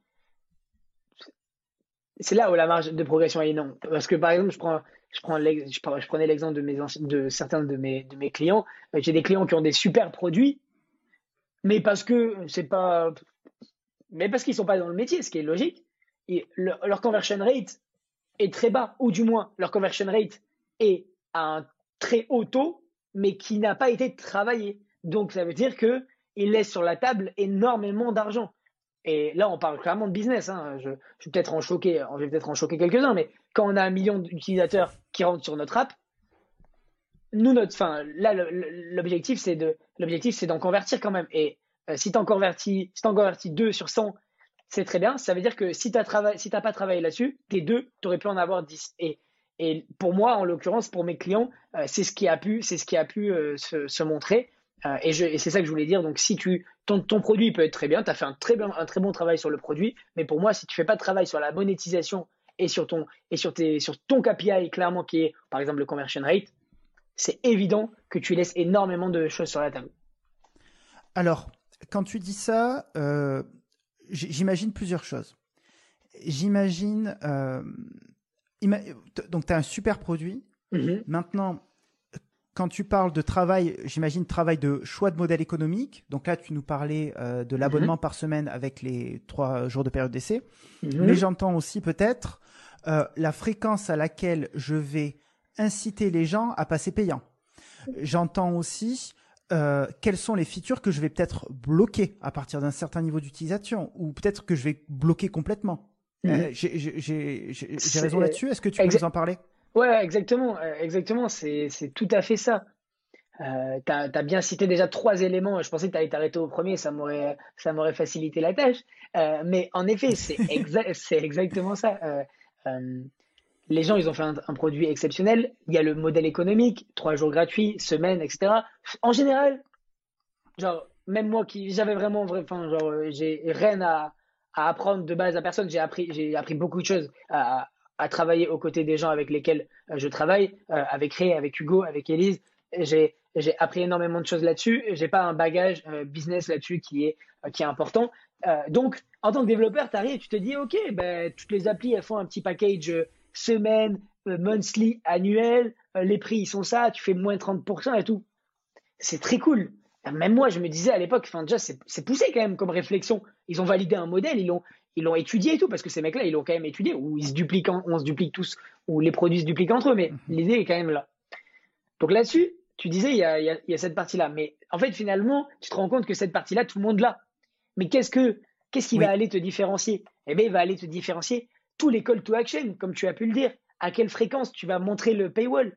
Euh, À quelle fréquence euh, à quelle fréquence tu vas inciter l'utilisateur, que ce soit à travers le paywall ou à travers aussi du wording? Euh, ça peut être euh, également, euh, comme tu l'as dit, quelles features vont être les features qui sont core, les features qui vont être core mais bloquées, limitées également. Tu as dit un, très bon truc. Bien évidemment, on n'est pas obligé de bloquer une feature. Tu peux la tester. C'est encore mieux. c'est encore mieux pour l'utilisateur et c'est encore mieux pour toi. Donc, tous ces points-là, c'est en effet, je peux t'en, je peux, je peux citer d'autres. Ça peut être des offres qui sont limitées dans le temps. ça peut être, ça peut être des offres qui sont limitées dans le temps, mais ça peut être tout simplement, finalement, moi je pense que déjà dans la partie euh, call to action, c'est quand même très important. C'est positionner, positionner les, les, les, choses au bon moment. Je te prends, euh, positionner les choses au bon moment, j'allais te prendre un exemple, mais je pars à chaque fois sur, euh, sur des exemples et ça dure, et ça dure une demi-heure. donc. Euh, Fontmaker peut-être? Prends-moi l'exemple de Fontmaker sur les call to action, etc. De, alors, le truc c'est que c'est tellement un, comment dire, c'est tellement une logique pour les gens avec, avec euh, enfin pour l'écosystème Takeoff que c'est même plus, il y a même plus d'apprentissage là-dessus. J'ai envie de te dire que euh, c'est naturel pour les gens euh, avec lesquels je bosse de de d'avoir un call to action à cet endroit-là, d'avoir un wording qui est comme ça. C'est un truc qui est logique et on apprend on n'apprend pas énormément là-dessus, on n'évolue pas énormément là-dessus. Mais en effet, en effet, que l'application soit utilisable, mais avec un avec une white, euh, avec un, avec un, un, watermark qui, qui brand notre appli qui est FontMaker et qui puisse être cher sur les réseaux. Là, on arrive à d'autres sujets qui est la viralité. Les boucles de. voilà, l'organique, la viralité, c'est quand même un autre aspect qui est très important, mais qui ne parle pas des revenus encore. Et donc, mais voilà, ces applis-là qui ont parlé il y a deux secondes, non seulement elles laissent, du, de, de, la, de l'argent sur la table sur la partie conversion rate, mais elles laissent aussi de l'argent sur la table sur les features qu'elles ont déjà, qui pourraient être utilisables pour tellement de choses. Le watermark de FontMaker, bien évidemment, le fait que tu puisses l'enlever, c'est un call to action. C'est un call to action. Donc, c'est, bien évidemment, ça incite. Euh, mais quand je disais juste positionner les éléments au bon moment, euh, sur FontMaker, qui est une appli que je trouve très belle et très simple. Euh, c'est pas pour me jeter des fleurs, c'est pas, c'est un, des gars c'est un des gars de mon équipe qui, c'est un des gars de mon équipe qui a, qui a travaillé mainly dessus. Euh, moi, j'ai fait que les trucs hyper relous qu'on a pu discuter tout à l'heure, qui étaient euh, de la gestion de, de, la gestion de SVG ou de la gestion de d'OTF.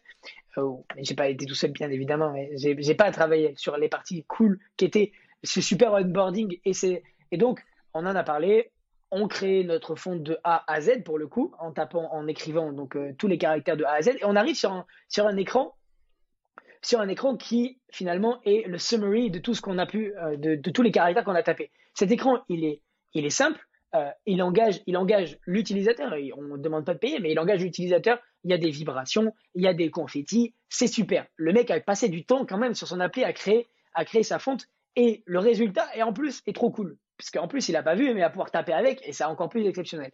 À ce moment-là, déjà, on s'est rendu compte, alors ça, c'est intéressant, et euh, tu l'as dit, euh, quelle, quelle, chose on s'est rendu compte tout à l'heure tu, as, tu as posé la question, est-ce qu'il y a des choses que vous avez appris en AB testant ou en, traquant? Euh, Remplir des caractères de A à Z, c'est quand même long. Tu dois tracer ton caractère de A à Z. Tu sais même pas encore, si tu vas pouvoir les utiliser, tu sais même pas vraiment ce que fait l'app en général. Mm-hmm on s'est rendu compte, et franchement, je te donne une moyenne parce que j'ai plus les chiffres en tête et ça fait un moment. On s'est rendu compte que sur 100 utilisateurs qui rentraient dans l'app, 90 avaient terminé d'écrire leur caractère de A à Z. Là, tu te, c'est des choses que, voilà, c'est des choses que tu, que tu découvres et tu te dis, là, on a vraiment fait un truc qui engage. C'est pas possible. Pourquoi? Parce que les gens, ils ont vu potentiellement le résultat sur le marketing. C'est possible. Mais quand même, style.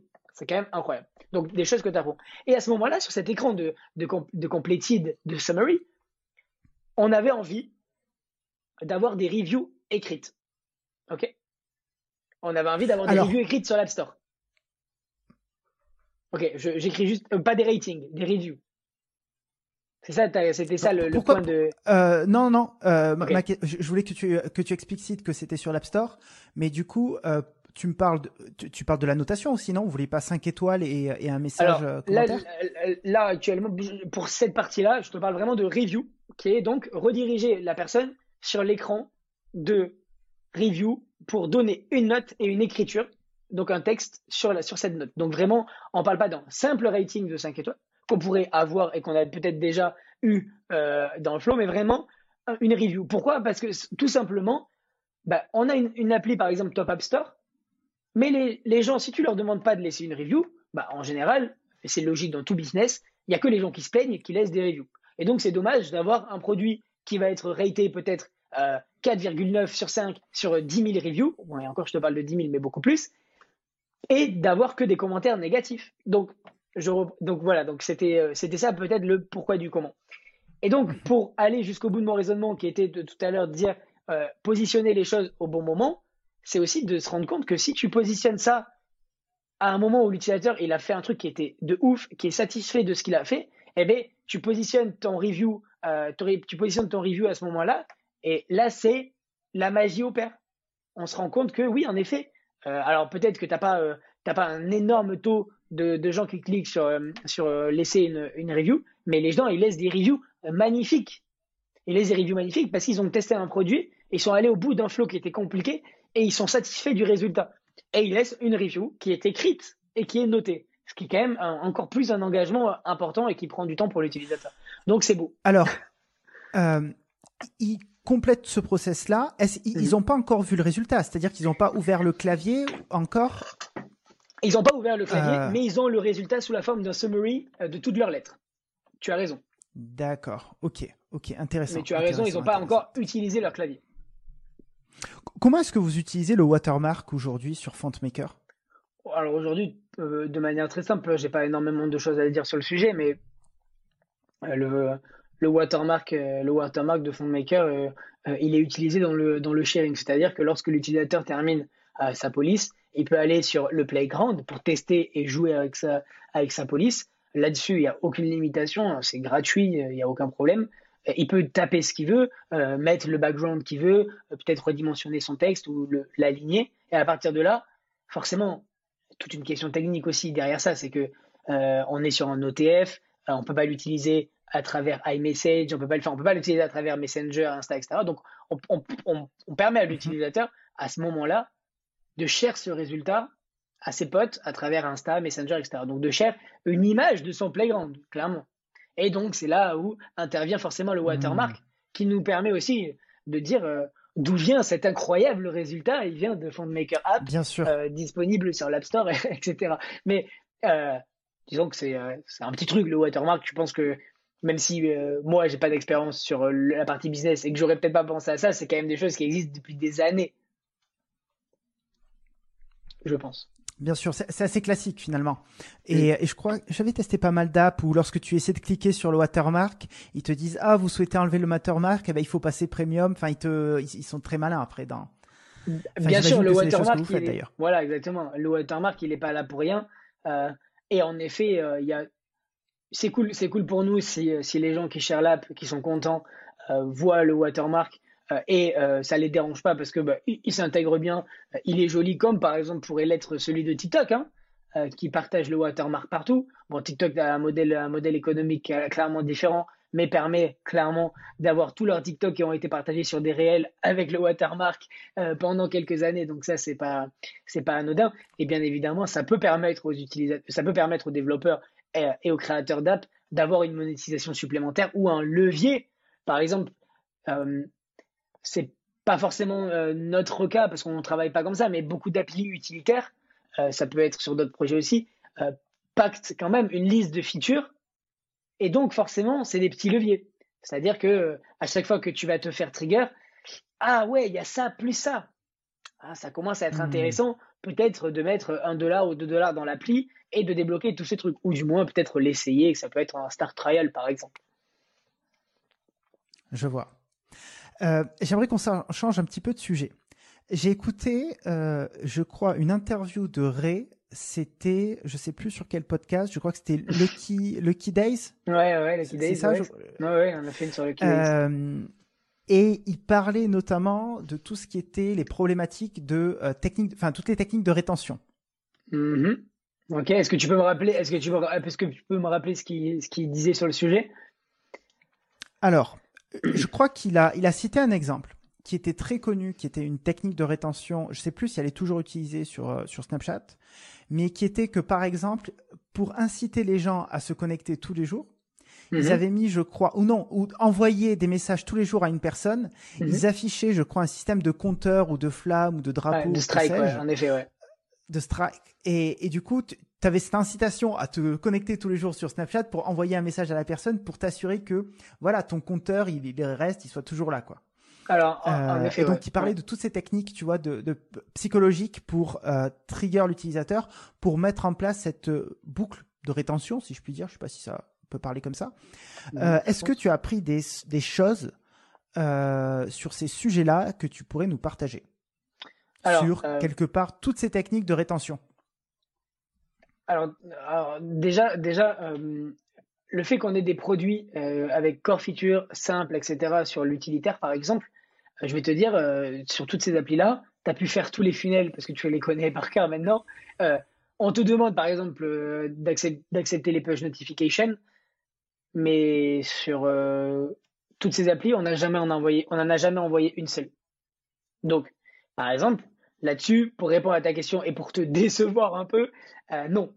Euh, on utilise très peu, par exemple, euh, on n'utilise pas ça et euh, on n'a pas de boucle de rétention sur des applis simples, utilitaires, comme, tu, comme on a pu citer toutes ces applis-là, que ce soit Celeb, que ce soit sur FondMaker ou sur d'autres applis ou sur Lipstick. On n'a pas de boucle de rétention là-dessus, ou du moins, ou du moins, on n'utilise même pas les push notifs et on n'a rien là-dessus. Je t'avoue qu'on est plus sur des utilisateurs qui auraient trouvé une utilité à cette application plutôt que des gens qui se réengagent. C'est des applications qui sont très simples, euh, qui sont très simples d'utilisation, mais très simples sur la feature également. Donc, on n'est pas, on n'est pas un Tinder ou on n'est pas un Snapchat où on a un product mainly et on est en train de build un gros truc et il nous faut des gens tous les jours dans l'app, etc. Mais c'est notre objectif aussi d'arriver à des problématiques comme celle-ci. Donc, euh, aujourd'hui, Ray, quand il a fait son podcast, il a pu prendre des exemples qui lui sont propres et, et je- et malheureusement, j'ai pas pu euh, avoir ce genre de- d'expérience qui était de build un product pendant plusieurs années, qu'il a fait avec Sounds, euh, si tu as pu entendre un peu, euh, et avoir des millions d'utilisateurs et de devoir travailler sur cette viralité et sur, pardon, sur cette rétention qui est un KPI très important dans beaucoup euh, de business et dans beaucoup, par exemple, de levée de fonds. Et ce qui se passe aujourd'hui, hein, on peut parler de la rétention, on peut parler de la rétention de Be Real. Euh, je ne sais pas si tu vois l'appli. Euh, on peut parler de la rétention Non, de c'est Be quoi Real. Tu- Euh, c'est une, une- une application qui te permet euh, tous les jours à une heure précise qui est random de prendre une photo de toi sous la forme front et back en même temps. C'est une application Hmm. qui, comme son nom l'indique, permet d'être réel, be real, parce que tu prends, une, tu prends déjà, il n'y a, pas de- y a pas de filtre, il y a ta gueule et ce qui se passe derrière toi, et tu ne pourras pas voir ce que tous tes, tous tes potes ont fait sur ce Be Real ou le Be Real de tes potes si tu n'en as pas publié. Et ton application, limite, limite, tu l'utilises une heure par jour, à l'heure à laquelle tu as eu ta notification. Donc, on est sur du washing de, euh, on est sur du washing qui est, euh, oh, les gars, on va pas vous faire utiliser trop votre téléphone, etc. Bon, ça, intéressant et c'est une très belle démarche. C'est une très belle démarche et qui fonctionne. Et forcément, quand tu as des applis comme ça, tu as des énormes taux de rétention day 1, day 2, day 3, etc. J'ai des potes qui l'utilisent et qui l'utilisent. Je les ai vus utiliser tous les jours pendant un mois. Aujourd'hui, c'est plus le cas, mais ça a marché. Et donc, il y a quand même, il y a eu une boucle qui a été de rétention à ce moment-là. Ils ont des, quand tu as des applis comme ça, quand tu as des applis comme chez Sound, évident que tu passes énormément de temps sur ça. Et je trouve ça hyper intéressant. Euh, je trouve ça hyper intéressant d'y avoir passé du temps. Aujourd'hui, j'ai très peu de choses à te dire sur ce sujet-là précis. Maintenant, euh, sur d'autres produits qui ont pu être plus gros, comme, euh, comme Vibe, euh, comme Vibe qu'on a pu bosser dessus, c'est sûr que faire revenir les gens dans l'app, c'est toujours un truc qui est important. C'est toujours un truc qui est important. Là où tu dois, tu dois rencontrer ou matcher avec des gens pour leur parler sur Snap, etc., ou te faire de nouveaux amis, find friends. Bon, comment on fait pour te ramener sur l'application le lendemain? C'est sûr que si tu peux, comme sur Tinder, être bloqué au nombre d'amis que tu peux découvrir dans une seule journée, voilà, le lendemain, tu reçois une petite notif qui te dit hey, c'est bon, tu peux revenir dans l'app, on a débloqué, on a débloqué ton, euh, ta limite. C'est des petits, des petits tricks comme ça qui sont assez simples. Euh, mais en l'occurrence, j'ai pas énormément, à, énormément de choses à, à t'apprendre là-dessus euh, aujourd'hui. Euh, on a parlé beaucoup produits, on a parlé euh, AB testing, etc. Mhm. J'aimerais qu'on aborde le sujet de l'acquisition. Parce que, évidemment, on, bah, on, ne conquérit pas l'App Store en juste pushant une app et en attendant que, les choses se passent. Il y a un gros travail sur l'acquisition et j'aimerais que tu nous parles de euh, comment vous y prenez aujourd'hui euh, chez Takeoff pour euh, faire de l'acquisition d'utilisateurs. Mmh. alors comme tu, l'as dit, comme tu l'as dit, il n'y a pas de magie, mais il n'y a pas magie dans les deux sens. Hein. C'est-à-dire que certains te diront qu'à l'époque ils avaient la botte secrète pour pour faire de l'organique. Bon, je pense qu'il n'y a pas de botte secrète, mais il n'y a pas de botte secrète dans les deux sens. Il n'y a pas de botte secrète, c'est-à-dire que le mec qui pêche son appli sur l'App Store, il y a très peu de chances pour que ça prenne les tops euh, tout seul. Mais ça peut être un super produit qui va être relayé par l'organique et qui va, qui va, qui va pêcher en haut de l'App Store. Ça arrive, hein ça arrive une fois toutes les semaines. Ça, c'est évident, ça arrive.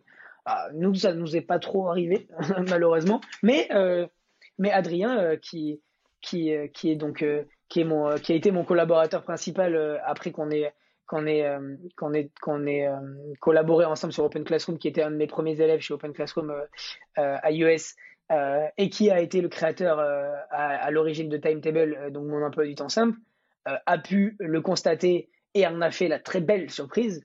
L'organique est un gros point. L'organique est un très gros point. Et si tu passes du temps à bosser et ton app sur la partie localisation, accessibilité, App Store et traduction, euh, et tu as une core feature qui existe, c'est-à-dire qui est utile et qui est utilisée, c'est possible.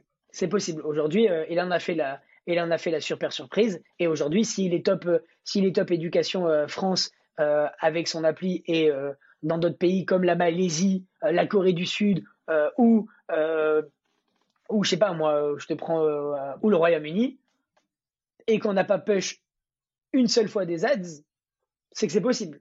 Maintenant, on parle de secteur concurrentiel, etc. Euh, le social, euh, c'est évident qu'on ne serait pas devant euh, TikTok, etc.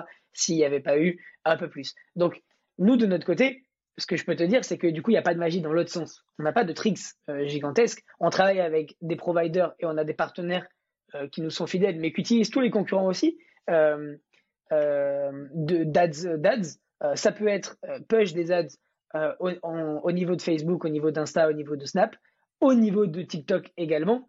Euh, euh, aujourd'hui, on se sert vraiment de toutes euh, les choses qui sont dans notre palette, avec aussi les providers qui le sont. C'est sûr que c'est sûr que avoir des agences, avoir des agences par exemple qui sont capables de scale, de scale des ads, c'est un super truc. Aujourd'hui, bon, j'en fais l'expérience également. Pardon? Tu, peux nous en parler un, petit peu plus euh, précisément? Alors, euh, de, de, de, l'agence? Bah, alors, on, peut en, on peut en parler juste, juste après. Euh, je, aujourd'hui, aujourd'hui, pour te donner un ordre d'idée, chez Takeoff, on n'a que des ads providers, des gens qui vont, qui vont, mhm. enfin, Facebook, Insta, ce sont des ads providers, on peut dire. TikTok, TikTok, mais on n'a pas de, on n'a pas de partenaire, on n'a pas de partenaire qui s'occupe de nos pubs Facebook, TikTok, etc. Je te le dis, on n'a Mais vous en avez des pubs sur TikTok euh, sur Vous utilisez euh, TikTok Ads, Facebook Ads, euh, Instagram Ads, Snapchat Ads? Dans l'idée, c'est soit ils sont utilisés à l'heure actuelle, soit ils l'ont été, ou soit ils le seront. Mais oui, en effet, on utilise vraiment la palette complète. Quand je te dis il n'y a pas de magie, c'est qu'aussi dans ce sens-là, il n'y a pas de magie. Après, on peut parler d'ads en général. Tout est une question de créative et tout est une question de test. Encore une fois, c'est bateau, mais au final, on se rend compte que depuis le début, on dit que ça. Aujourd'hui, tu veux monter un business, euh, il, faut que il, faut, il, faut, euh, il faut une solution, du test, et euh, au final, tester le marché, c'est aussi, c'est aussi ce qui se passe quand tu mets une landing page sur Internet qui a zéro produit derrière et que tu mets un email pour rentrer et pour valider ton, ton business model. C'est un peu la même chose. Et pour, pour les ads, en l'occurrence, pour moi, et je le vois au quotidien, je le vois sur Takeoff, je le vois sur d'autres projets que, que j'ai en parallèle, en effet, la créative et l'audience est, primordiale. C'est sûr que lorsque, on va pas se mentir, lorsque on utilise un réseau, par exemple, qui est comme TikTok, qui est aujourd'hui la meilleure, la plateforme, par exemple, pour nous, ça marche aussi pour Insta, mais la meilleure plateforme pour nous, pour aller toucher une communauté plutôt jeune, comme par exemple nos âges, qui vont essayer une app assez what the fuck où tu peux créer ta fonte, c'est sûr que si tu veux, si tu as une belle vidéo TikTok en 15 secondes qui te montre que tu peux créer ta fonte, tu as envie de tester. Voilà. Aujourd'hui, mhm. tout est une question aussi donc de créatif, de test et de produit. Voilà, je vais pas te mentir, c'est plus compliqué d'aller euh, c'est plus compliqué d'aller euh, d'aller push une calculatrice, une météo euh, ou même un emploi du temps. C'est évident. Aujourd'hui, c'est aussi ça qui nous permet de build des produits parce qu'on sait que ça va impacter impacter et ça va marcher sur un point de vue de viralité, d'adoption et de marketing. Donc aujourd'hui, pour te donner un ordre d'idée, on a des partenaires qui nous permettent d'utiliser certains canaux, mais euh, les canaux, il euh, n'y a pas de magie. Euh, Facebook, Insta, Snap, TikTok, par exemple, on ne fait pas de Pinterest Ads, mais ça pourrait l'être. Et donc là-dessus, c'était ce que je voulais dire pour, pour Takeoff. Aujourd'hui j'ai pu collaborer et je peux collaborer encore aujourd'hui avec des agences euh, sur d'autres projets, hein, sur d'autres projets qui me sont, euh, qui me sont euh, propres avec, avec des associés. je peux collaborer avec, on en a parlé d'ailleurs la dernière fois, tu me, justement, on vient à ce que tu m'avais dit sur, sur LinkedIn. En effet, j'ai pu, pu collaborer avec des agences qui sont là pour leur, leur plus-value de marché, c'est de, leur plus-value, ou du moins leur, leur, leur wording, c'est de se dire ils sont capables de scale des ads de X à X fois 10 euh, tout en gardant tes KPIs qui peuvent être ta rentabilité, euh, ton taux de conversion, etc., euh, etc. Aujourd'hui, je ne vais, pas te mentir, aujourd'hui, je ne suis pas du tout satisfait de ce que je vois, mais, mais en même temps. Des agences du marché. Des agences du marché. Mais en même temps, est-ce que c'est vraiment étonnant? Alors, je m'explique. Aujourd'hui, je pense que faire des ads sur Insta, Facebook ou Pinterest ou TikTok, il n'y a rien à dire, c'est un métier. C'est un métier, il n'y a rien à dire, il y a des choses à apprendre, en effet, il y a des choses à apprendre. Aujourd'hui, euh, tu peux pas tout faire. De dans tous les cas, il faut déléguer, etc. Il faut, faut, se, faut s'entourer des meilleures personnes. Il n'y a rien à dire là-dessus. Maintenant, aujourd'hui, ce qui est sûr, c'est que lorsqu'il y a des campagnes qui tournent bien, par exemple, avec des créatifs de qualité ou des créatifs qui sont tout le temps testés, scaler cette ad donnée de 10 à 100, il n'y a pas de magie. Donc, une agence, elle n'aura pas non plus la magie de te le faire. Tu vois ce que je veux dire? Donc, il ne faut pas se réfugier. faut pas se réfugier pour moi dans cette, dans cette facilité juste de se dire j'ai des ads qui tournent, je veux les scale x 10. Si tu as ça déjà, tu as déjà une grosse partie. Pour moi, après, c'est mon avis et c'est mon expérience actuellement que je suis en plein cours euh, de le faire et en pleine collaboration là-dessus. Euh, est-ce que il me semble avoir vu des, des pubs justement euh, mhm. de font maker sur Instagram. Ok. Et généralement, elles étaient relayées par des influenceurs qui avaient des grosses communautés. Sur Instagram? Euh, Ouais, sur Instagram. J'ai vu avec un système de carrousel. D'accord. Et, je me souviens avoir vu une font maker. J'ai vu une petite vidéo en fait qui démontrait comment l'application fonctionnait. Ok. Et ensuite, donc c'était pas une pub sponsorisée, c'était un post normal. Euh, et ensuite, lorsque je suis allé dans la bio de euh, l'influenceur en question, j'ai vu une liste d'apps et lorsque je cliquais dessus, j'étais redirigé vers l'App Store. Ok. Euh, j'imagine que vous avez, vous travaillez avec un, collaborateur qui, oh, avec une, autre boîte, qui, qui, gère justement cette relation avec les influenceurs et qui met en place tout ce process-là. Tout à fait. Quand je disais tout à l'heure qu'on utilisait la palette totale et qu'on avait et qu'on avait des partenaires, ici, en l'occurrence, alors pour Instagram, euh, je t'avoue que j'étais euh, peut-être moins au courant, mais ça peut arriver euh, sur, TikTok par exemple. Le, provider ou du moins le partenaire qu'on a, on a un partenariat, on a un partenariat avec, une société qui s'appelle JetFuel, qui est finalement, un, provider, un provider justement pour aller toucher cette partie-là qui est finalement un TikTok, pourrait dire un TikTok ads ou un TikTok provider là-dessus eux sont leur, leur, cœur de métier, il est là-dessus, euh, sur Insta, sur TikTok, euh, pour aller toucher, euh, pour aller toucher cette même influence qui est, qui peut être sur les réseaux de TikTok ou de, ou de, Instagram d'une autre manière. Ça peut être via une communauté, ça peut être via une communauté en effet d'influenceurs qui ont déjà finalement l'audience que tu vas aller chercher quand tu vas aller paramétrer ton audience de, de, ton ad. Sauf que tu vas aller directement, directement la chercher. Mais c'est un provider, c'est un provider d'ads en fait finalement comme un autre, et c'est un partenaire qui, qui bosse avec nous, qui d'ailleurs est l'un des plus gros providers là-dessus parce que tout, toutes les, toutes les, toutes les apps, toutes les apps qui essayent d'aller, d'aller avoir un peu d'audience euh, utilisent ce genre de, ce genre de, de provider qui semble être aujourd'hui euh, incontournable, j'ai envie de te dire, pour tout app euh, qui a envie d'aller chercher un peu de, de, ouais, de, rendu.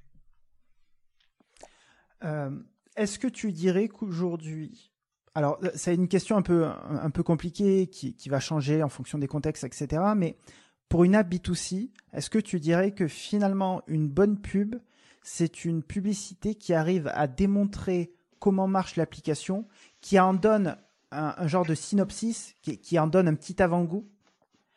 Et les gens se disent Ah ouais, ça a l'air super cool, et, ils, vont, ils vont la télécharger.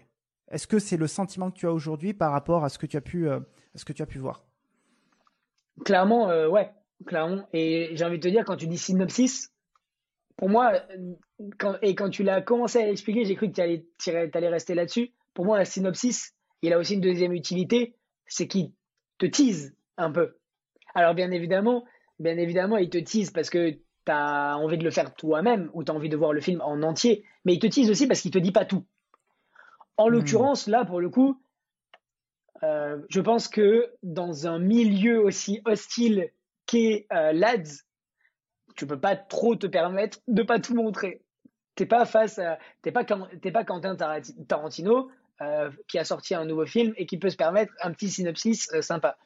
Euh, ça veut pas dire que tu peux pas t'en permettre dans l'aide en général. Ça veut dire que dans ce métier-là, je pense que ou dans, notre domaine, en général, c'est vrai, comme tu l'as dit, un quick aperçu de l'appli en elle-même avec la core feature, parce que c'est toujours le cas, c'est pour ça que c'est simple de designer des, enfin, c'est cool de designer des produits qui ont une core feature, c'est que tu sais comment tu vas la marketer aussi derrière.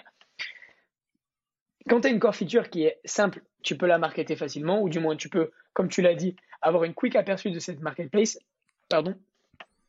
Euh, pardon, euh, quick aperçu, je dis de cette marketplace. Je sais pas pourquoi je pensais à la marketplace en même temps, mais une quick aperçu donc de cette, de cette core feature euh, et donc, en effet, je pense que l'ADS qui fonctionne, moi, je trouve le mieux. Et moi-même, je me fais, je me fais catcher par toutes ces, par toutes ces apps, ces ads et donc ces apps. Mais quand je vois les créatives qui, nous, de notre côté, sont simples et fonctionnent, ben, bien évidemment, c'est celle qui, celle qui te montre que tu fais ton flow ABCD et que tu peux essayer l'appli, que tu peux essayer, pardon, la fonte, je vais y arriver, avec ton propre clavier et que ça écrit avec les caractères que tu aurais dessinés. Voilà, simple, 15 mhm. secondes, efficace. Et encore, des fois, j'en trouve certaines qui sont très longues. Et donc, je trouve que, tu vois, même là-dessus, il n'y a pas une énorme, un énorme travail de recherche. Mais encore une fois, que ce soit dans nos apps ou même dans le marketing physique, dans l'achat, dans l'achat physique de basket, etc., euh, les créatives, il faut qu'elles soient testées. Plus il y a de créatives, plus. Enfin, tester des créatives, c'est la base de la. Euh, je, je m'en rends compte avec la petite expérience que je vois, hein, clairement. Euh, si on essaie un peu de prendre de hauteur, de prendre de la hauteur, pardon. Euh, Je me lève. Aujourd'hui, si si tu devais lancer une app B2C, demain, tu vois, demain, je, je, t'appelle, je te dis, écoute, Kevin, j'ai une superbe idée, je suis super chaud pour la, tester. J'arrive à te convaincre de, travailler dessus. Euh, quelles sont les, euh, les, les choses que tu dis, ok, va y avoir euh, l'étape A, B, C, ces points-là. Voilà les points clés où ça va se jouer. Voici les questions que tu dois te poser. Voici les réponses que tu dois trouver, etc., etc. Guide-moi un petit peu dans, dans ce, ce, chemin que je devrais emprunter pour connaître peut-être le succès. Alors, je pense que c'est un, un, vaste sujet et je pense que c'est dur de, de, partir from scratch là, comme tu me l'indiques. Mais très bien. c'est un challenge. Oui, c'est vrai, c'est un challenge, tu l'as dit. Et je pense que m'avoir euh, m'avoir persuadé de travailler avec toi, c'était également un, c'était également un challenge. Ça veut dire que je mets de côté, euh, je mets de côté les choses que, qui ont été commencées pour commencer un nouveau projet. Mais, euh, mm mais trêve de plaisanterie. Euh, je te dirais déjà, par rapport à ce que j'ai vu là, on a parlé de core feature. quelle est ta core feature Est-ce que, est-ce que vraiment t'es resté basique? Est-ce que tu as pris ta core feature et ta build l'essentiel autour, mais tout est là. Tout est là. T'es pas venu faire des features à tiroir qui vont impliquer demain énormément de design à tiroir aussi. Donc, tout est devenu très compliqué pour rien. Euh, est-ce que tu as peut-être provide euh, est-ce que est-ce que ton funnel euh, il est simple et il t'amène à la core feature assez rapidement donc par exemple là-dessus là-dessus je te dirais je te dirais ça. La core feature quelle est quelle est forcément qu'est-ce qui se passe actuellement sur l'App Store concernant ça? Est-ce que il y a beaucoup de qu'il y a beaucoup de gens qui t'ont mis sur l'App Store? Est-ce que tu es capable de faire un produit qui va tout simplement soit cohabiter, soit faire mieux qu'eux? Parce qu'on va le marketer mieux, parce que voilà. Est-ce que aussi, est-ce que aussi cette core que tu auras designé simplement, on va pas parler, je pense pas qu'on va pas, on va, on va, pas aller dans le détail de est-ce que tu as, as fait des wireframes, est-ce que tu as designé, non, fais un design simple, s'il faut, euh, faut, regarde ce qui existe sur le marché, fais un truc vraiment qui est autour de ta core feature. Donc, si c'est autour de ta core feature, tu as quoi au max? Au début de ta core feature, tu as trois écrans. Donc, il euh, n'y a pas besoin de se casser la tête. Tu pas bon en design. Tu appelles un mec sur, euh, sur Fiverr, t'appelles un mec sur 5euros.com, t'appelles un pote à toi qui sait faire du design, tu le fais toi-même, mais ça sera pas bon parce qu'il faut quand même, il faut quand même avoir euh, une certaine mhm. connaissance ou d'avoir vu des produits. Mais donc bien évidemment, on va, on va, on va enlever toutes ces parties-là qui sont simples, à, qui sont, on va dire, euh, assez évidentes lors de la conception d'un produit. Mais en effet, euh, si tu veux aller chercher ça, je me rends compte que si tu sais, si tu es capable de savoir que ta core feature, elle est designée assez simplement et assez efficacement avec des, des trucs qui parlent à ta, à ta, à ta cible, qui c'est peut-être les jeunes, et donc bah, ça va être des gros boutons d'une certaine couleur, ou en tout cas du moins un design qui est peut-être autour de celui qui a pu faire Snap, ou celui qui a pu faire d'autres concurrents, ou celui qu'on a pu adopter dans nos apps. Euh, forcément, je, forcément, la partie marketing est hyper importante parce que on est d'accord que si on enlève la chance et si on enlève euh, le random tu as besoin de te dire que tu vas amener énormément de gens sur ton appli. Donc, si tu vas amener énormément de gens, comment tu vas les amener? Si tu es capable euh, d'investir de l'argent, ça veut dire que tu es capable d'avoir euh, des créatifs qui marchent. Donc, c'est-à-dire ta court feature, elle, est, elle donne envie instantanément. Ça peut être, tu vois à quel célébrité tu ressembles, ça peut être, euh, tu prends tes potes avec Litsig, ça peut être, tu crées ta fonte. Donc ça, c'est la deuxième étape. Bien évidemment, on enlève tout ce qui est, il faut avoir les fonds, il faut avoir, il faut avoir les fonds pour, pour, pour balancer ça. Et ensuite, bien évidemment, si tu emmènes un million de personnes sur ton appli et que ta core feature elle est validée et que ton marketing il est bon, est-ce que combien de personnes y restent à la fin? Tes KPIs, il faut qu'elles soient validées avant même de push un million de personnes. Ça, c'est intéressant. Ce qui est cool, c'est que tu as tous les outils pour les valider tes KPIs avant. Tes AB tests, un peu de push, un peu de push, une amélioration, des AB tests, tes KPI sont validés, push tes, un million d'utilisateurs. À partir de là, à partir de là, si tes KPI avaient été validés par rapport à ton business model et par rapport à tes objectifs, tu auras, pris la bonne route et tu auras été rentable par rapport au, premier chiffre que tu avais. Donc, je pense que je pense que je sais pas exactement si j'ai répondu à ta question, mais je, je pense que notamment la simplicité d'une core feature.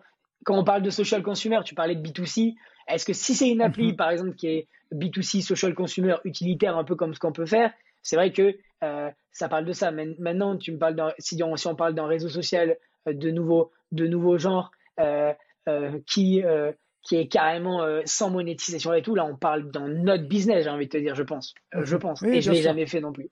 Voilà, donc pour répondre à ta question, je pense que je pense que je partirai sur ces points-là en, en priorité.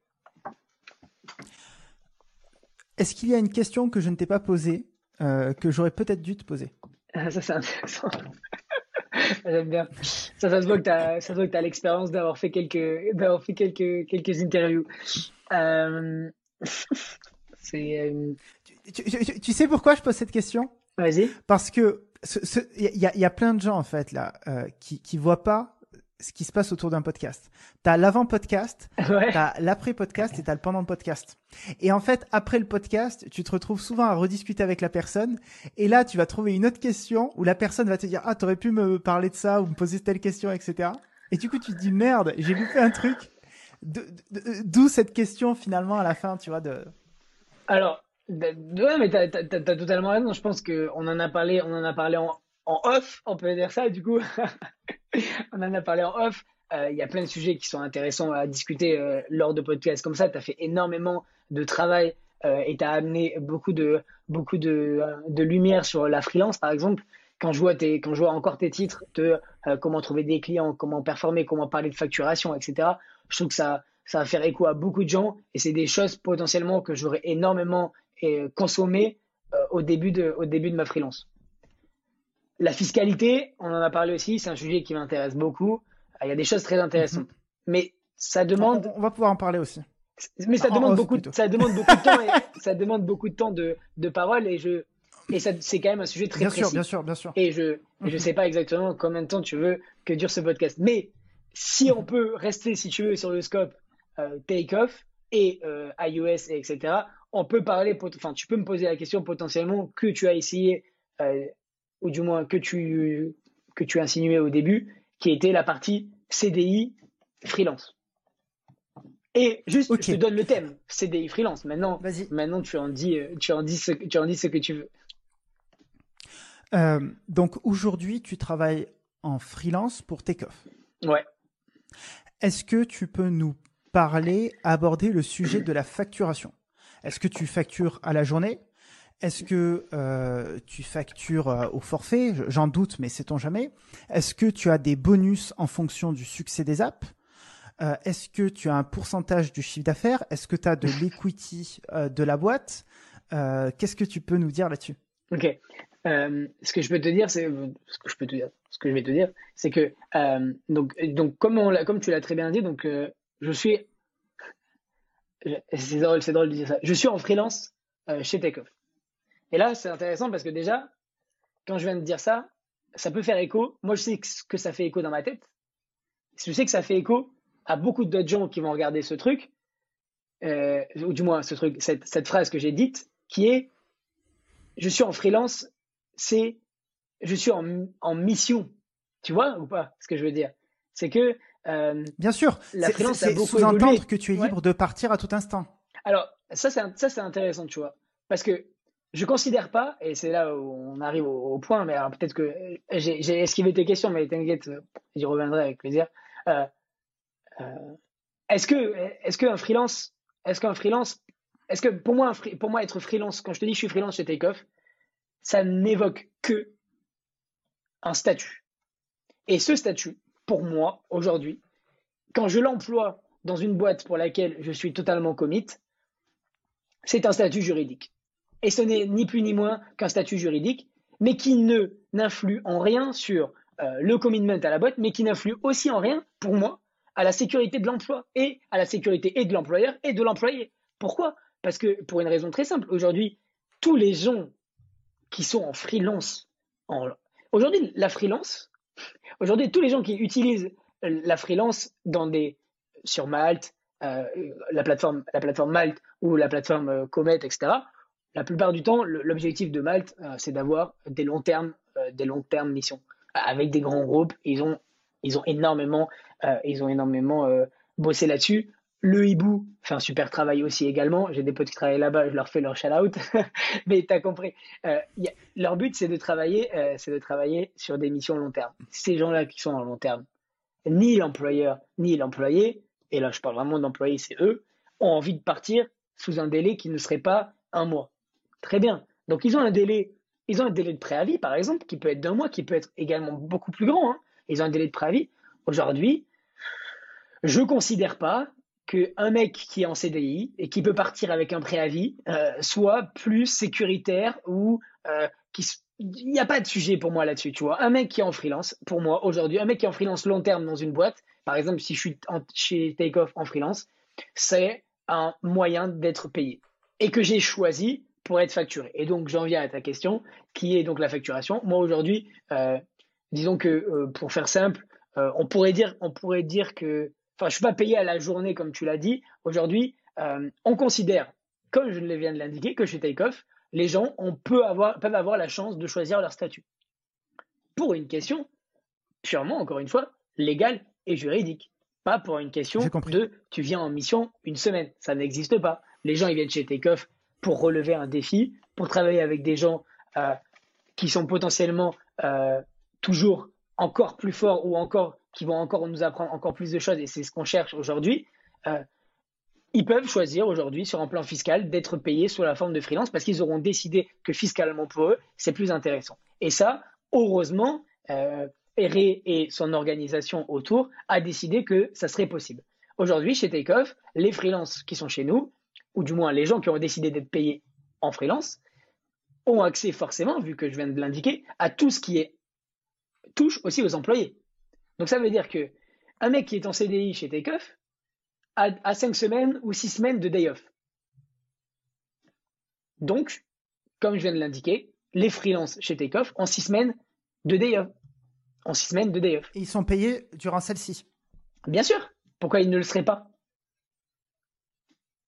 Mais je, je, sais la réponse parce que je suis freelance, comme je l'ai dit, je n'ai jamais été en CDI, donc je connais la réponse. Et c'est étonnant, bien évidemment, je fais le mec, mais bien évidemment, ça m'a étonné aussi. Mais sur le plan, euh, sur le plan euh, psychologique, ou du moins sur le plan moral, c'est exactement la même chose finalement. La boîte, elle, la boîte, elle a un mec qu'elle essaye de garder, et ce mec-là, il a envie de garder son taf, et il est commit à la boîte. Ils ont tous les deux une volonté qui est commune, et bien évidemment, on va pas faire de différence. Tout simplement parce que la personne, elle nous coûte la même chose qu'elle soit en freelance ou en CDI, enfin, parce que les salaires sont en équivalence. Donc, donc il n'y a pas. Non, mais non, les salaires sont en équivalence, c'est-à-dire que lorsque on, propose à quelqu'un d'être en freelance versus en CDI, on lui donne, du moins, on fait deux offres. Tu vois? On fait par exemple deux offres qui nous permet, euh, qui nous permet euh, d'être, euh, faire faire sur l'aspect un CDI ça coûte cher, donc un freelance peut gagner plus d'argent. Mais encore une fois, euh, il n'y a pas de magie et les, gens qui, les gens qui pensent que les freelances ça gagne beaucoup plus que des CDI, oui, mais je, mets au défi aujourd'hui sur, ton, sur show du coup parce que c'est aussi énervant, enfin pas énervant, mais c'est aussi important, important de le rappeler. Je mets au défi quelqu'un de venir me dire tiens, voilà, tu avais la possibilité d'être payé en CDI chez une boîte tel prix, je te fais payer en freelance tel prix autre part, reverse-toi ce salaire-là net d'impôt et viens me voir et on verra ce qui reste à la fin. Et ça, c'est important de le rappeler. Euh, ou de me parler de charlatans, euh, ou de, techniques qui n'existeraient absolument pas de reversement de, de reversement de dividendes. Je, je tease exactement toute la partie de fiscalité qu'on parlera, qu'on parlera peut-être un jour ensemble. Mais, euh, mais voilà, en tout cas, tout ça pour dire que c'est un, c'est un, un way de payer fiscalement. Voilà, aujourd'hui, nous, euh, de notre côté, toutes les personnes qui sont en freelance ou en, ou en CDI ont, ont droit au même traitement en termes que ce soit de remote, etc. Et moi, pour te donner un ordre d'idée, on est plutôt parti sur sur une offre de CDI classique, qui serait un rating classique, par exemple sur une fourchette, nous, nous aujourd'hui, la fourchette euh, de CDI sur un US-based salary, attention, ça, ça, a une application US, mais sur un US-based salary qui pourrait être d'une fourchette 120-150K, euh, euh, ça c'est le US-based salary, on, l'applique à des taux français annuels, et puis moi je, et puis moi, je suis facturé mensuellement pour te donner l'ordre d'idée. Tu vois Donc simplement mensuellement, parce qu'à la journée, ben, ça impliquerait du coup d'être vraiment sous une forme de mission, donc un peu bizarre, euh, qui n'est pas le cas. Voilà. Et aujourd'hui, euh, ensuite, pour répondre à ta deuxième question qui est, alors non, euh, il n'y a pas de bonus sur le chiffre d'affaires ou quoi que ce soit, en tout cas, pas de mon côté. Il y a peut-être des gens qui ont, il y a peut-être des gens qui ont mieux négocié que moi, mais qui, ont négocié. non, mais aujourd'hui, aujourd'hui, Takeoff, Takeoff, c'est un endroit où, où il y a des challenges, où il y a énormément de choses à apprendre. C'est un, un vrai truc, je vais pas te mentir. Euh, j'ai monté, mhm. j'ai monté une, deux, trois boîtes. Euh, j'ai dû décider aussi de m'engager avec Ray, qui était une personne qui était importante à mes yeux en termes de contact, en termes d'apprentissage, en termes d'objectifs, en termes d'ambition. Euh, il y avait les US aussi qui étaient importantes, parce que Takeoff est une boîte américaine. Donc forcément, tu mets de côté beaucoup de choses dans ta vie pour décider, enfin, tu mets de côté peut-être potentiellement tes objectifs pour aller travailler avec des, les meilleurs players de ce marché. Du moins, euh, ils mhm. essayent de l'être et ils s'entourent des meilleurs. Et donc, tout ça pour dire que euh, euh qu'on est assez bien payé pour pas non plus euh, partir dans des, dans des vrilles où, où il y aurait des bonus. Mais en tout cas, oui, nous, notre business model interne de, de billing, par exemple, contrairement peut-être à peut-être Voodoo qui va aller, qui va aller choper des, des gamers, des gamers, des game developers pour leur demander un produit et ensuite les reward par rapport à ce que ça donne sur le marché euh, ça marche comme ça, par exemple, euh, en termes de un publishing deal de chez Vodou. Euh, nous, on n'est pas comme ça, on est plutôt en interne, vraiment en but d'une équipe, et, et c'est pas du tout based, c'est pas du tout pour l'instant based sur, sur le, le succès d'une app. Euh, et parce qu'on a, enfin aussi, il faut pas il n'y a pas de magie, il y a énormément de coûts autour d'un succès d'une app, que ce soit des coûts de publishing ou des coûts aussi internes, internes à la boîte. Euh, Kevin, pour conclure le podcast, est-ce que tu peux nous dire euh, où est-ce qu'on peut te retrouver S'il y a des gens qui nous écoutent, qui veulent entrer en contact avec toi, s'il y a des gens qui veulent en savoir plus sur Takeoff, où est-ce qu'ils doivent aller? Grave. Alors, euh, pour ce qui est de tout ça, j'ai envie de dire que le plus simple, c'est de venir me, me ping sur LinkedIn. je suis assez, assez dessus, je suis assez, j'allais dire, actif voilà, sur la plateforme. je suis tout le temps connecté là-dessus et LinkedIn, c'est c'est un des réseaux sociaux que j'utilise peut-être le plus, donc il n'y a aucun problème. Euh, je, reçois, je reçois déjà quelques messages par jour et je les, je les lis toujours. Donc quoi qu'il arrive, euh, ça sera une porte ouverte. Donc euh, LinkedIn, Kevin Amposiello sur LinkedIn, il y a la petite flamme.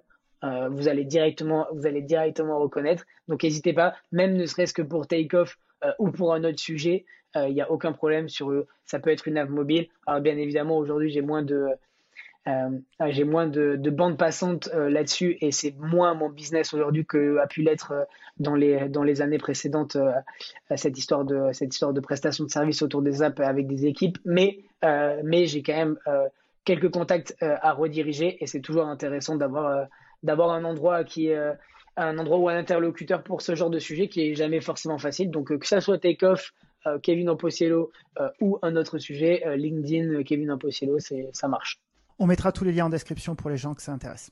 Avec plaisir. Merci Kevin. Merci à toi, euh, merci à toi Lilian, c'était hyper cool et, euh, et j'espère qu'on se, on se reparlera un jour sur, euh, sur d'autres sujets très intéressants. Prouvez-moi que ma maman et la NSA ne sont pas les seuls à écouter cet épisode. Abonnez-vous, mettez un énorme pouce bleu et notez le podcast, ça nous aide vraiment beaucoup. Merci.